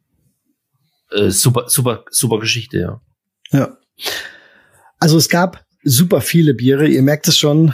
Ich glaube, wir machen hier an der Stelle mal Cut, weil ich habe, wir haben noch mehr auf der Liste, aber das war schon wirklich herausragend, was es da zum Teil zu probieren gab. Um es aber nicht unerwähnt zu lassen, äh, am Mittwoch wurde auch ich muss gerade überlegen, am Mittwoch, genau, am Mittwochabend wurde auch der European Beer Star vergeben in natürlich verschiedenen Kategorien. Und es gab dann abends auch eine Nacht der Sieger. Und ähm, ja, um, ums, weil es unser Staffelbierstil ist, äh, hier auch noch mal ganz kurz zu erwähnen und wir packen euch das natürlich auch in die Show Notes für die, die es interessiert. Äh, German Style Pilsner, wer hat da abgeräumt? Also mir unbekannt, Flo, keine Ahnung, sag, wenn, wenn, wenn man das weiß, wenn man es kennt, ich, ich kenn's nicht. Äh, das Distelhäuser Pilz hat Gold gekriegt, Silber war das Theresianer Premium Pilz aus Italien und Bronze hat unser gutes altes, und das freut mich sehr, schön Rahmer Pilz gewonnen. Aber das erste, ich kenne das nicht, Flo. Kennst du das? Ich, ich, ich kenne das, ja. Und, und findest du das auch so gut? Ja. nee, nee, nee. Also jegliche Aussage, wär, Aussage wäre gelogen, weil ich habe das schon relativ lange nicht mehr getrunken. Okay. Und, mhm. und aber wo ich das gesehen habe, ähm, habe ich, hab ich gesagt, jawohl, muss ich dringend mal wieder probieren. Mhm. Ähm, und äh, ja, müssen wir mal schauen, können wir ja in eine der nächsten Folgen mal einbauen, dass wir das einfach verkosten, würde ich sagen. Absolut, ja gut, genau das, das war jetzt auch meine verfügbar. Idee. Ja. Genau. Ja, und dann hatten wir noch äh, Bohemian Style Pale Lager und da hat Gold Port City Brewing äh, mit dem Downright Pilsner gewonnen und das geht dann wohl an die USA. Also nicht schlecht. Herzlichen Glückwunsch, finde ich cool. Silber geht an Hirter Privatpilz in Österreich und Bronze Zuber, Zubre, Zuber, äh, ich würde sagen Zuber Zubre Gradus aus Tschechien, also immerhin dann noch äh, Bronze gegen, gegen die Ehre gerettet. Ja. Äh, die Ehre gerettet, perfekt. Also auch sehr, sehr interessant da mal rein zu schmecken, glaube ich. Das wird ähm, sehr interessant, aber das Distelhäuser hole ich mir auf jeden Fall mal. Ja. Ja, wie schon gesagt, ich glaube, das wäre doch ganz nice. Gucken wir mal, was man von denen so einfach bekommt und mhm. ähm, bauen das dann in weiteren Folgen mal ein. Das ist auf jeden Fall spannend sicherlich sehr gute Biere. Aber apropos Bier, Paul, trinken wir eins. Ja, also ich habe jetzt tatsächlich diesen ganzen Weizenbock getrunken. Ähm, während wir hier erzählt haben. Ähm, wenn man es im, im, Video sieht, dann äh, ähm, ja, sieht man es vielleicht auch an meinem Blick schon. Aber ich trinke jetzt, ich trinke jetzt auch noch eins. Ja, ich hatte mir natürlich noch ein zweites hingestellt. Sicher ist sicher. Und, Und wir haben ja auch Samstagabend, oder? Also da. Genau. Und ich trinke vorbildlich, muss man an der Stelle sagen, passend zu unserem Staffelbierstil, ein Pilz. Aber es ist ein Wein Barrel Aged Dry Hop Pilz. Alter. ja. Es hätte mich jetzt auch, es hätte mich jetzt auch gewundert. Und es wird noch besser. Es ist ein Wein Barrel Aged Dry Hop Pilz mit Pizzerine, Rivaka und Nelson. Also komplett Neus Neuseeland Breitseite. Mhm. Ist äh, ein Bier von äh, Treehouse. Ähm, ja, also ich denke, das könnte was werden. Krass. also ich habe mir jetzt ein Hobby Dunkel aufgemacht. Wie soll es auch anders sein? Ja, cool. Ähm, Passt natürlich jetzt auch dazu, aber ich muss auch sagen, irgendwie muss ich ja auch das ganze Bier leer kriegen. Ähm, ich verschenke natürlich auch ein bisschen was und verteile das so ein bisschen in Familie, Freundekreise. Aber jo, 40 Kisten sind 40 Kisten. Also da muss ich auch selber ein bisschen was trinken. Genau, hab's jetzt wieder im, im, im Glas und freue mich. aber dann, dann, dann nehmen wir das doch einfach mit. Das ist doch perfekt. Und äh, stellst doch ein bisschen vor, deine Eindrücke ja, gern. Das ist, doch, das ist doch passend zu dem, was wir vorhin diskutiert haben. Genau. Also hier ist es, man sieht's, ich finde, äh, der Schaum ist wirklich, ja, also hier sehe ich jetzt ein bisschen zurückhaltend, aber wenn man das so äh, ausgeschenkt gesehen hat und die Leute auch zurück zu ihren Plätzen gegangen sind, gerade bei Schanzenbräu, hatte ich immer noch einen schönen Schaum oben drauf. Das hat echt Spaß gemacht, dazu zu gucken. Der ist ganz, ganz toll geworden. Ähm, ist jetzt natürlich ein bisschen unfair, muss man schon sagen, nach so einer Aromabombe wie dem äh, Bayerisch Schnitzer Jubiläums Weizenbock. Aber ich habe in der Nase so schöne rote Früchte ähm, ich, in Richtung, ja, ich würde sagen, ähm, Kirsche so leicht, ähm, vielleicht so Waldfrüchte habe ich oft gehört, fand ich auch ganz gut und habe ich jetzt auch, glaube ich, bei Untapped schon gesehen, so in die Richtung. Und ähm, das Ganze so ein bisschen pfirsichmäßig, leicht zitrisch, ganz, ganz toll. Ähm, schön, schön, ähm, schön ausgewogen mit den leicht karamelligen Noten, so einer, so einer, ja, dunklen Brotrinde vielleicht noch dabei. Mm. Und wenn man es trinkt, ist halt einfach ähm, perfekt carbonisiert und dann einfach nicht, also das Beste aus beiden Welten in irgendeinem also irgendwann wurde mir eine Kamera davor gehalten und da sollte ich auch das Bier so ein bisschen beschreiben und so habe ich es dann, glaube ich, auch gesagt und das war auch das Ziel. Das Beste ähm, aus, aus beiden Welten im Sinne von das Münchner Dunkel, so wie ich es kenne und wo, so wie ich es mag, als sehr, sehr ähm, süffiges, malzbetontes Bier, was gut, was gut reinläuft. Und dann eben diese hopfige diese hopfige Charakter einfach noch mit dazu ähm, von ja moderneren Bieren, äh, wie man es kennt und das einfach so ein bisschen miteinander verknüpft, ohne dass irgendwas davon irgendwie dominant ist, finde ich. Und Das ist wirklich, äh, das so soll es sein. Die bittere, perfekt ausgewogen. Die war beim Zwickeln, das kann man ja auch sagen. Da war der Micha von äh, meist jetzt noch ein bisschen ja, geschockt, dass es doch ein bisschen bitterer ist, aber das lag wahrscheinlich auch daran, dass es da gerade gestopft wurde, nochmal mit Talos ja. und so weiter. Ähm, da war es schon ein bisschen äh, krasser. Hat man jetzt gar nicht mehr so, finde ich, also absolut ausgewogen.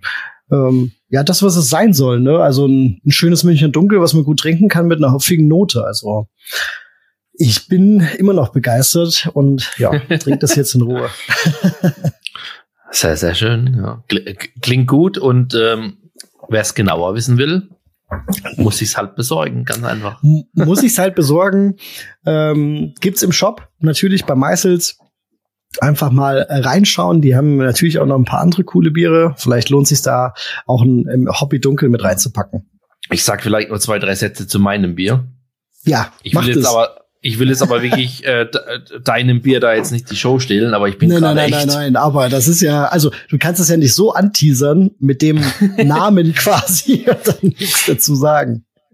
Ich bin doch äh, sehr begeistert, weil man hat auch bei diesem Bier, und ich glaube, das ist auch die Kunst, wie du es auch gerade beschrieben hast, dieses Spagat mhm. hinzubekommen, unterschiedliche sensorische Themen so zu vereinen, dass man alles wahrnimmt, dass nichts dominiert und dass man halt die volle Breitseite von allem bekommt. Und genau das gleiche ist auch hier der Fall. Man hat hier diese neuseeländischen Hopfen. Mhm. Man hat die Grundcharakteristik vom Pilz, wenn man sie kennt. Und weil das Ganze eben noch barrel-aged ist und in dem Fall, weil das Ganze noch in Sauvignon Blanc Barrels war, hat man auch diese Holzcharakteristik und auch weinige Noten, die natürlich, wie man sich vorstellen kann, sehr gut mit den neuseeländischen Hopfen, die hier verwendet wurden, funktionieren mit diesem tropisch fruchtigen, bisschen grasigen und auch weinigen Aromen wie Nelson da reinbringt und auch ein Rivaka. Und trotzdem ist das Ganze, wie ich es gesagt habe, hat diese Pilzcharakteristik, trotz dass es ein Barrel-Aged Bier ist, ist es easy drinkable wie ein ganz normales Lager. Und äh, deswegen ist es halt erfrischend, komplex hat fruchtige Nuancen und ja, es ist, also, wie man merkt, ich bin begeistert. Es ist cool. Ja, ja ist ja auch crazy. Und ich finde es auch äh, viel, viel schwerer, als irgendwie so eine Aromabombe zu zünden. Ähm, Gerade sowas, so verschiedene Aromenkomponenten miteinander zu verbinden und trotzdem irgendwie vielleicht die, den, die Seele des Biers oder des, des, des Stils, der, der äh, herangenommen wurde, dann trotzdem scheinen zu lassen, finde ich, finde ich immer viel schwerer und viel cooler, wenn das funktioniert. Also klingt sehr interessant, Flo, was du da hast. Ja, und ganz einfach zusammengefasst, das ist die Braukunst. ja, sehr gut. Genau, nee, genau dieses Wechselspiel und das, das, das eben hinzubekommen, dieses aufeinander ein, einstimmen. Ich glaube, das, das ist, wie wir, wie jeder Hobbybrauer weiß, das ist ja die Schwierigkeit. Irgendein Rezept, was man vorgibt. Ich meine, man kann heutzutage für jeden Bierstil irgendwas googeln. Es gibt automatisierte Brauanlagen, aber genau dieses Fingerspitzengefühl, wie man was kombiniert, um was ähm, in der Form hinzubekommen, das, das ist dann die Schwierigkeit und das ist die Braukunst. Und deswegen sind wir hier. deswegen sind wir alle hier. Ja, genau. Aber ja, ich glaube, genug den Leuten die Nase lang gezogen mit einem Hobby Dunkel und mit meinem Wein Barrel Aged Dry Hop Pilsener. Wir haben ja noch einiges mehr entdeckt auf der Brau. Was gab es denn da sonst noch? Also, de, de, ich sehe es ja in unserem Ablauf jetzt auch, aber das war der absolute, das war der, die absolute Überraschung für mich, weil wir sind dazu, also wir, wir waren irgendwie da und wussten, wir gehen jetzt gleich zu dem Hobbybrauer Get Together und haben dann überlegt, ja, gucken wir uns jetzt noch was an oder nee, wo wie gehen wir jetzt noch hin? Und man findet auch nicht immer alles sofort, weil das einfach so groß ist. Ne? Also den, den Braupartnerstand, den suchen wir, glaube ich, heute noch, Flo. Aber keine Chance. Schöne Grüße gehen raus. ja, genau. Also wir haben es einfach nicht äh, wir können nicht sagen, wir haben es nicht geschafft, wir haben, wir haben euch nicht gefunden. Egal. Also, was wir aber gefunden haben, waren Murphy and Son. Das war die hatten einfach ein kleines, äh, so einen kleinen Eyecatcher und zwar hatten die so ähm, so so Cask Ales, so vier Stück nebeneinander aufgebaut, also so so horizontal quasi und dann oben auch noch mit einer Kühlung, mit so einer selbstgebastelten Kühlung, die da äh, durchging. Und dann habe ich gesagt, komm, wir probieren das mal. Der äh, Jörg, der Brauonkel, der mit da uns dabei war, der hat gesagt, ach nee, nee, will ich jetzt nicht. Und dann habe ich gesagt, doch komm, das will ich jetzt mal probieren. Ab geht's. Und dann haben wir die gefragt, ich habe, glaube ich, einen Stout getrunken. Und ähm, genau, ihr habt mal beim ähm, Pale Ale war glaube ich, oder? Ein Bitter, ein Bitter. Ein Bitter, genau. Und, und, und der Jörg hatte, glaube ich, dann das Pale Ale. Also äh, war richtig cool. So wie man es natürlich kennt, ne? Also das lief dann einfach nur ins Glas rein. Schaum war relativ Fehleranzeige, aber äh, ich fand's, ich fand mein Stout zum Beispiel sehr, sehr gelungen, sehr, sehr rund. Und dann habe ich äh, bin ich an den Stand vor und habe auf einmal so ein kleines, eigentlich wollte ich mir irgendwas, ich weiß gar nicht mehr, irgend so ein, so ein, so ein Gimmick, irgendwas, was die ausgelegt hatten, holen. Und dann blätter ich so in diesem Heftchen drin rum. Ja, genau, da ist es. Ähm, ja, genau. Also das ist, der Name ist wirklich äh, fast schon unter, untertrieben. Also äh, dann blätter ich da drin rum und sehe einfach für fast jeden Bierstil eine ähm, Empfehlung für das Wasserprofil, zum Beispiel, was da drin war. Und dann habe ich gedacht, okay, krass. Bin ich gleich wieder zu euch, habe gesagt, guckt euch das mal an. Und ich habe dann einfach nicht rausgefunden, was die machen, genau. Also die hatten zwar einen relativ großen Stand, aber ich wusste nicht, was die machen. Und dann habe ich sie, äh, die Dame, die uns das Bier rausgeschenkt hat, einfach gefragt. Und ähm, die helfen quasi einfach nur Brauereien, die beraten die äh, bezüglich aller Themen oder aller Rohstoffthemen, sagen wir es mal so. Also die können, das können unterschiedlichen Anfragen sein, aber sie hat zum Beispiel gesagt, ja, jetzt möchte jemand bei uns ein ähm, ein Pale Ale brauen und dann fragt er, hier ist unser Wasser. Und das können die sogar hinschicken, also die können eine Wasserprobe dorthin schicken, die Brauereien, dann wird das analysiert und dann wird denen gesagt, äh, das und das Salz solltest du dazugeben, um das Profil zu erreichen, oder du müsstest das entsalzen oder wie auch immer. Äh, du kriegst halt eine perfekte äh, Einschätzung, was du machen kannst. Und das geht eben auch zu den anderen äh, Rohstoffen. Also fand ich, äh, boah, ja, fand ich echt erstaunlich. Und dieses Buch, was da einfach so auslag, ich glaube, für, für Hobbybrauer ist es so ein, kleine, so ein kleiner Schatz. Den habe ich mir auf jeden Fall schon, ähm, den habe ich schon in meinen Keller gebracht.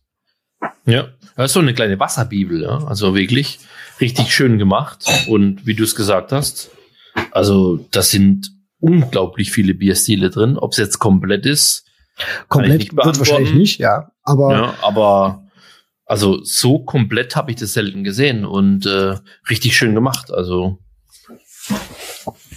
coole Nummer, Geheimtipp an der Stelle, ja. Absolut. Ähm, auch wäre jetzt auch der der der Tipp gewesen, den ich auch so an den einen oder anderen weitergegeben habe, die gefragt haben, wo wo kann ich noch hin oder was soll ich mir noch angucken? Das war so mein Ding, habe ich gesagt, guckt euch den Stand an, nehmt, nehmt euch so ein Heft mit, trinkt vielleicht ja. ein Bierchen, wenn ihr Bock habt, weil das ist wirklich richtig cool. Ja. Und so, ein, so eine ähnliche Überraschung, Paul, war für mich, ähm, wo wir plötzlich da den Stand 30 Meter entfernt gesehen haben mit der Aufschrift ähm, Christian Hansen. Ja. Da hat bei mir im Kopf so ein bisschen gerattert. das das kenne ich doch irgendwoher, weil der Stand war so ein bisschen, wenn man ehrlich ist, äh, jetzt irgendwie nicht böse gemeint, aber im Gegensatz zu anderen Ständen jetzt nicht so einladend, der war relativ nichtssagend, ja. aber der Name war irgendwie Programm im Kopf und ähm, das hatten wir, der ein oder andere Zuhörer erinnert sich vielleicht, in unserer alkoholfreien mhm. Folge ähm, schon ziemlich im Detail erwähnt. Das waren die mit dieser äh, Picia Cluveri Hefe und mit diesem ähm, ganzen ähm, ja, Setup, mit dem man 0-0er Biere mit einer normalen Gärung herstellen kann. Und könnt ihr euch vorstellen, sind wir natürlich gleich hinmarschiert und äh, hatten da dann gleich eine nette Dame ähm, am Stand und die hat, ich muss lügen, Größenordnung fünf bis acht Alkohol freie 05er beziehungsweise 00er ja. Biere an uns ausgeschenkt. Und die hat gar nicht aufgehört. Spannend. Also wir waren eigentlich schon ja. nach, ich glaube, fünf, sechs waren wir fertig und dann hat sie doch noch mal so ein, zwei rausgeholt, weil sie gemerkt haben, dass, dass, dass wir doch sehr interessiert sind. Und ja. da waren so gute Dinger dabei, wo ich wirklich gesagt habe, ja, ich habe jetzt natürlich eine Ahnung und ich weiß das, weil ich hier auch an dem Stand stehe, aber wenn du das zum Teil also waren da so Sachen dabei, gerade das etwas dunklere ist mir immer noch im, ob man das merkt wirklich, also äh, das sage ich fast zu keinem alkoholfreien, aber das war richtig, richtig genial. Ja. Ja, und vor allem die Bandbreite, ja. Also das Ja. war, waren Alles. die klassischen Hop Einmal alles. hopfigen Bierstile, das Malzige, was du gerade erwähnt hast. Es gab Sauerbiere, also klassische Kettle Sour als alkoholfreie Variante und auch mit Fruchtzusätzen. Also da war wirklich alles geboten. Und selbst die 00er, und das fand ich so beeindruckend, weil ich meine, 05er alkoholfreie Biere, das wissen mittlerweile die meisten, speziell mit den maltose-negativen Hefen oder anderen Verfahren, die bekommt man ja mittlerweile relativ bierähnlich hin. Bei den 00ern muss ich sagen, ja, kenne ich wenig gute Exemplare. Aber hier, da waren welche dabei, da war ich echt begeistert. Also richtig, richtig schön. Und gerade weil ich an dem Tag Autofahrer war, war das natürlich, ja, sehr gern gesehen. Ja, also wirklich, äh, wirklich ein cooler Stand. Äh, Wir, wir, wir könnten jetzt auch noch ganz viele weitere nennen. Auf jeden Fall in dem äh, Zusammenhang, was sich immer lohnt, ist Halle 1 mit den ganzen ähm, Rohstoffherstellern in irgendeiner Weise. Also ähm, Hopsteiner, da waren wir auf jeden Fall. Die hatten einen coolen Stand mit einer Riesenbar. Die haben Biere ausgeschenkt mit ihren verschiedenen ähm, Produkten, die sie irgendwie herstellen, irgendwelche Öle oder wie auch immer. Und äh, das hat das hat auf jeden Fall richtig Spaß gemacht, da was zu probieren. Und äh, Yakima Chief, Flo, wir waren äh, da, ich war einen Tag vorher schon da, was die da raushauen an Bier und auch an Hopfen. Also du konntest überall dran riechen, gerade auch die äh, Experimental Hops, die da so ausgestellt sind, natürlich mega interessant. Und ähm, der 1019, ne? Das ist so Ja. einer, der ist uns, der ist uns irgendwie im, im, im Kopf geblieben. Ganz, ganz äh, tolle Ja. neue Kombination. Ja. Und den 1019 konnte man ja wenigstens bei Bart Haas im, im Pale Ale probieren. Ähm, aber der Super Delic, das wäre halt noch nice gewesen, wenn wir uns da ein Päckchen ackern hätten können. Aber den Gedanken hatten wahrscheinlich viele Leute. Ähm, der war relativ schnell weg, dieser neue neuseeländische gehypte Hopfen. Aber so, so ist es eben, ja. Also ähm, da stützen sich die Leute eben drauf. Kann, da, da kann man gar nichts machen, ja. Nee, da kannst du nichts machen. Da ist die, da ist auf einmal die Box leer und mehr haben sie dann nicht dabei. Und da äh, bin ich doppelt traurig, weil ich hatte ja am Tag zuvor ähm, nach den ganzen Experimentalhopfen gefragt und er hat gesagt, ja, die gibt's dann erst am Mittwoch. Aber pass auf, hier als Trostpflaster gibt er mir so eine 100 Gramm Packung ähm, von dem von dem Superdelic und ich hab's dann abends bei Schanzenbräu liegen lassen. Also das hat mich so geärgert. Da hatte ich das Ding in der Hand und hab's quasi den ganzen Tag auch noch rumgeschleppt und dann lasse ich es abends liegen. Also das war echt traurig. Naja, aber irgendjemand hat sich hoffentlich gefreut, irgendein Hobbybrauer. Ja, bestimmt, bestimmt. Irgendjemand Bestimmt. braucht da jetzt ein gutes Bierchen mit. Ja, Wunderbar. Ja. Aber was ich in dem ganzen Hopfen-Thema auf der Messe jetzt wieder super spannend fand, was da alles passiert. Was da jedes Jahr an neuen Produkten an den Start kommt. Da sind wieder so viele Begriffe gefallen, die ich vorher noch nicht gehört hatte. Ich meine, gerade von Bad Haas, Incognito, Spektrum, Lupomax, von Yakima Chief Cryo und die, die, die Öle von Hopsteiner oder das Salvo, was ohne ISO Ja. Alphasäure ist. Das kennt man ja schon. Aber da gab es nochmal zig neue Produkte. Ähm, bei Bad Haas habe ich was gesehen gehabt, das nennt sich Hop Haze. Das ist ein Hopfenprodukt, was einfach nur dafür da ist.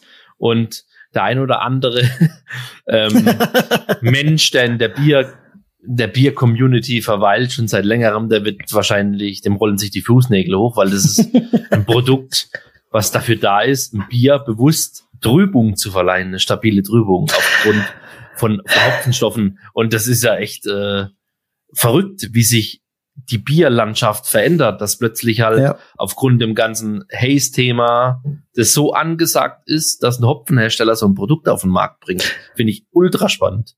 Ja, genau das, ne? Also das, die Bierlandschaft verändert sich, aber genau, also es muss ja der Markt so groß sein, dass die sagen, okay, dann stellen wir mal was dafür her. Also das ist ja komplett irrsinnig, aber äh, total krass, ja. Also ich find's auch witzig, was da alles gibt.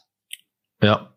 Und lassen wir das Hopfenthema, da könnte man, glaube ich, noch lange drüber diskutieren. Ähm, zu, zur Hefe würde ich noch gerne was sagen, was ich oh, da ja. gesagt mhm. habe.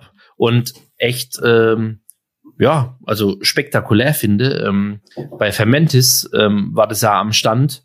Die haben ja vor grob einem Jahr die erste trockene Brettanomyces auf den Markt gebracht, was man mittlerweile auch in Hobbybrauergrößen bekommt.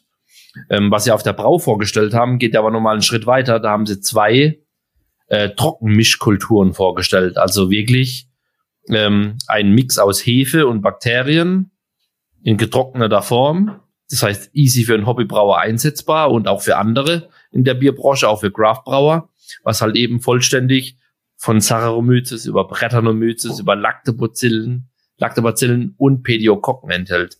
Also eine komplette Mischkultur in getrockneter Form, was man dann in Zukunft hoffentlich, wenn es das auch, es das dann auch in Hobbybrauergröße gibt, schön einsetzen kann für holzfassgereifte Biere oder allgemein mischvergorene Biere im äh, ja im Hobbybrauer Gäreimer.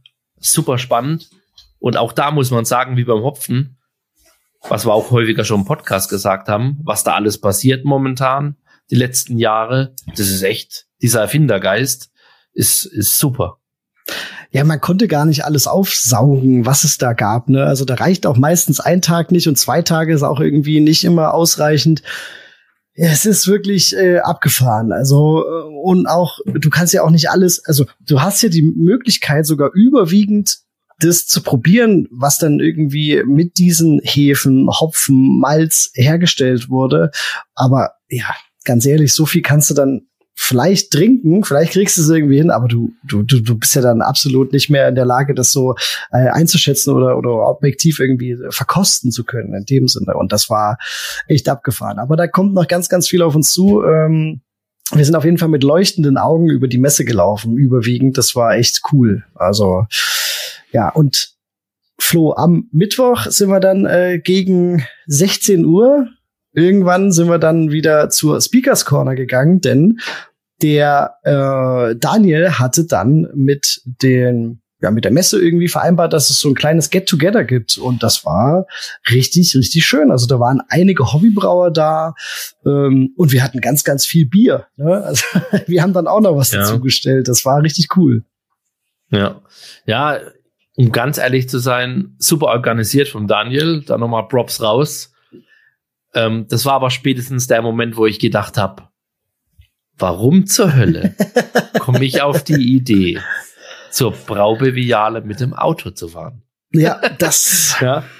Ja, ich meine, ich hatte den ganzen Tag, wie man jetzt an unseren Beschreibungen äh, sehen konnte, wirklich die Gelegenheit, ähm, weil das alkoholfreie Spektrum so super ist, trotzdem da einiges mitzunehmen, neben den ganzen anderen Eindrücken.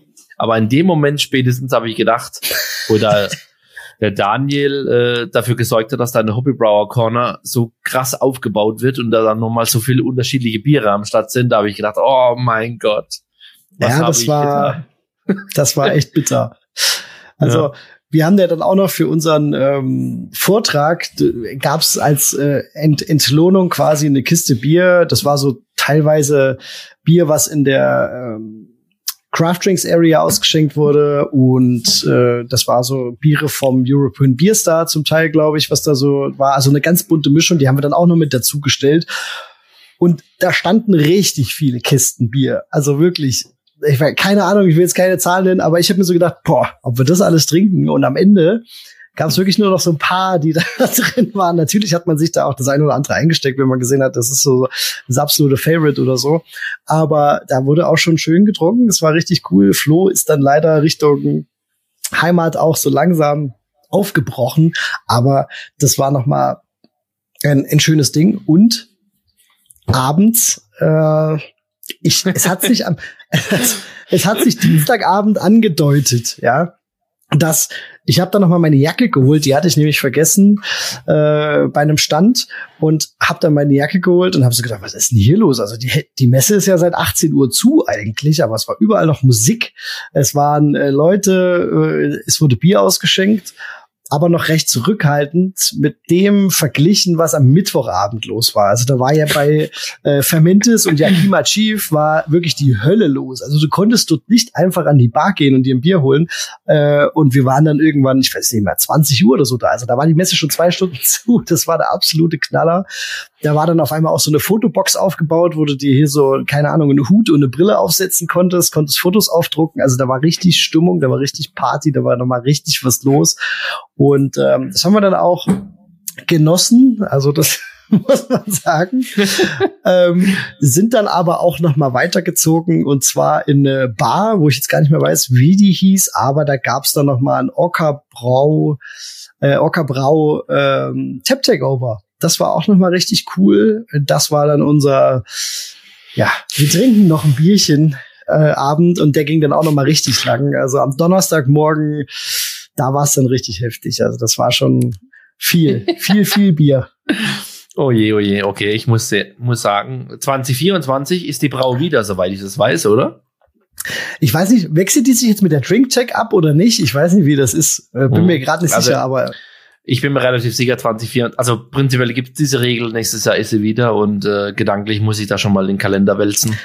Macht ähm, es, Flo. Und ich, ich, ich lege immer noch mal einen Tag drauf. Ja. Ja, also ich, ich bin auch mal am Anfang wie du äh, quasi morgens hin, abends zurück. Dann haben wir irgendwie eine Übernachtung gemacht. Jetzt waren es zwei Übernachtungen. Ich glaube, drei Übernachtungen wäre auch nicht schlecht. Das ist wirklich ähm, absolute Knaller. Und man muss immer so als Tipp vielleicht mitgeben, das wusste ich aber auch noch nicht, dass am Donnerstag, also am letzten Messetag, da haben unsere Hobbybrauer, die noch da waren, wirklich den meisten, das meiste Zeug nochmal abgegriffen und mit nach Hause nehmen können, weil die Hersteller eben auch nicht alles mitnehmen wollen, was sie da aufgebaut haben und so weiter. Also ich habe da Zapfhähne gesehen, ich habe Keks gesehen, die mitgenommen wurden, irgendwelche äh, ähm, Sachen für den Fermenter und so weiter und äh, Malz, also äh, ich habe da Leute äh, Malzsäcke hab, äh, raustragen sehen, der absolute Knaller. äh, also da gibt's anscheinend auch noch mal richtig was zu holen am Donnerstag. Muss muss so ein Geheimtipp sein in Anführungsstrichen. Ja. ja. ja jetzt ja nicht mehr. Jetzt nicht mehr, ja. Aber die sind, glaube ich, ganz froh, wenn da einer kommt und doch so ein bisschen aufdringlich nachfragt, ob es nicht noch was zu holen gibt. Und dann sagen die, komm hier, ja. nimm mit. Ja, natürlich, ja. Win-win an der Stelle. Denke ich auch. Ja. Ja, wunderbar. Also ich glaube, das war doch eine mega coole Messe. Ich freue mich schon auf das nächste Mal. Und äh, mit dem Hintergrundwissen stelle ich mich da ein bisschen schlauer auf. Dann wird es noch besser. Sehr gut. Und ähm, ja, Paul, ich glaube, wir haben jetzt allen einen ultra guten Einblick und Überblick gegeben, was es dort alles zu entdecken gibt. Die, die dort waren, haben vielleicht noch mal ein bisschen das ein oder andere noch mal in Erinnerung gerufen bekommen, was es da alles so Gutes gab. Und die, die nicht dort waren, ähm, die wissen, nächstes Mal muss man dahin, weil es ist einfach eine coole Sache. Ich glaube, äh, wir sind raus für heute, oder? Wir sind raus. Ich merke jetzt auch langsam den Weizenbock. muss ich zugeben. Aber wie du sagst, ich hatte das am Anfang auch nicht so auf dem Schirm, dass das tatsächlich auch was für Hobbybrauer ist. Und das muss man wirklich sagen, ist es. Und du kannst an jedem Stand, auch wenn dich irgendwie Sachen interessieren, die du dir vielleicht überhaupt nicht in, Steller, äh, in, in Keller stellen kannst, weil es der Platz gar nicht hergibt oder wie auch immer, du kannst dir trotzdem Infos holen, du kannst mit den Leuten quatschen und du kommst einfach ins Gespräch. Das ist wirklich absolut lohnenswert. Äh, geht mal auf die die alle. Wir sind raus. Macht's gut. Cheers.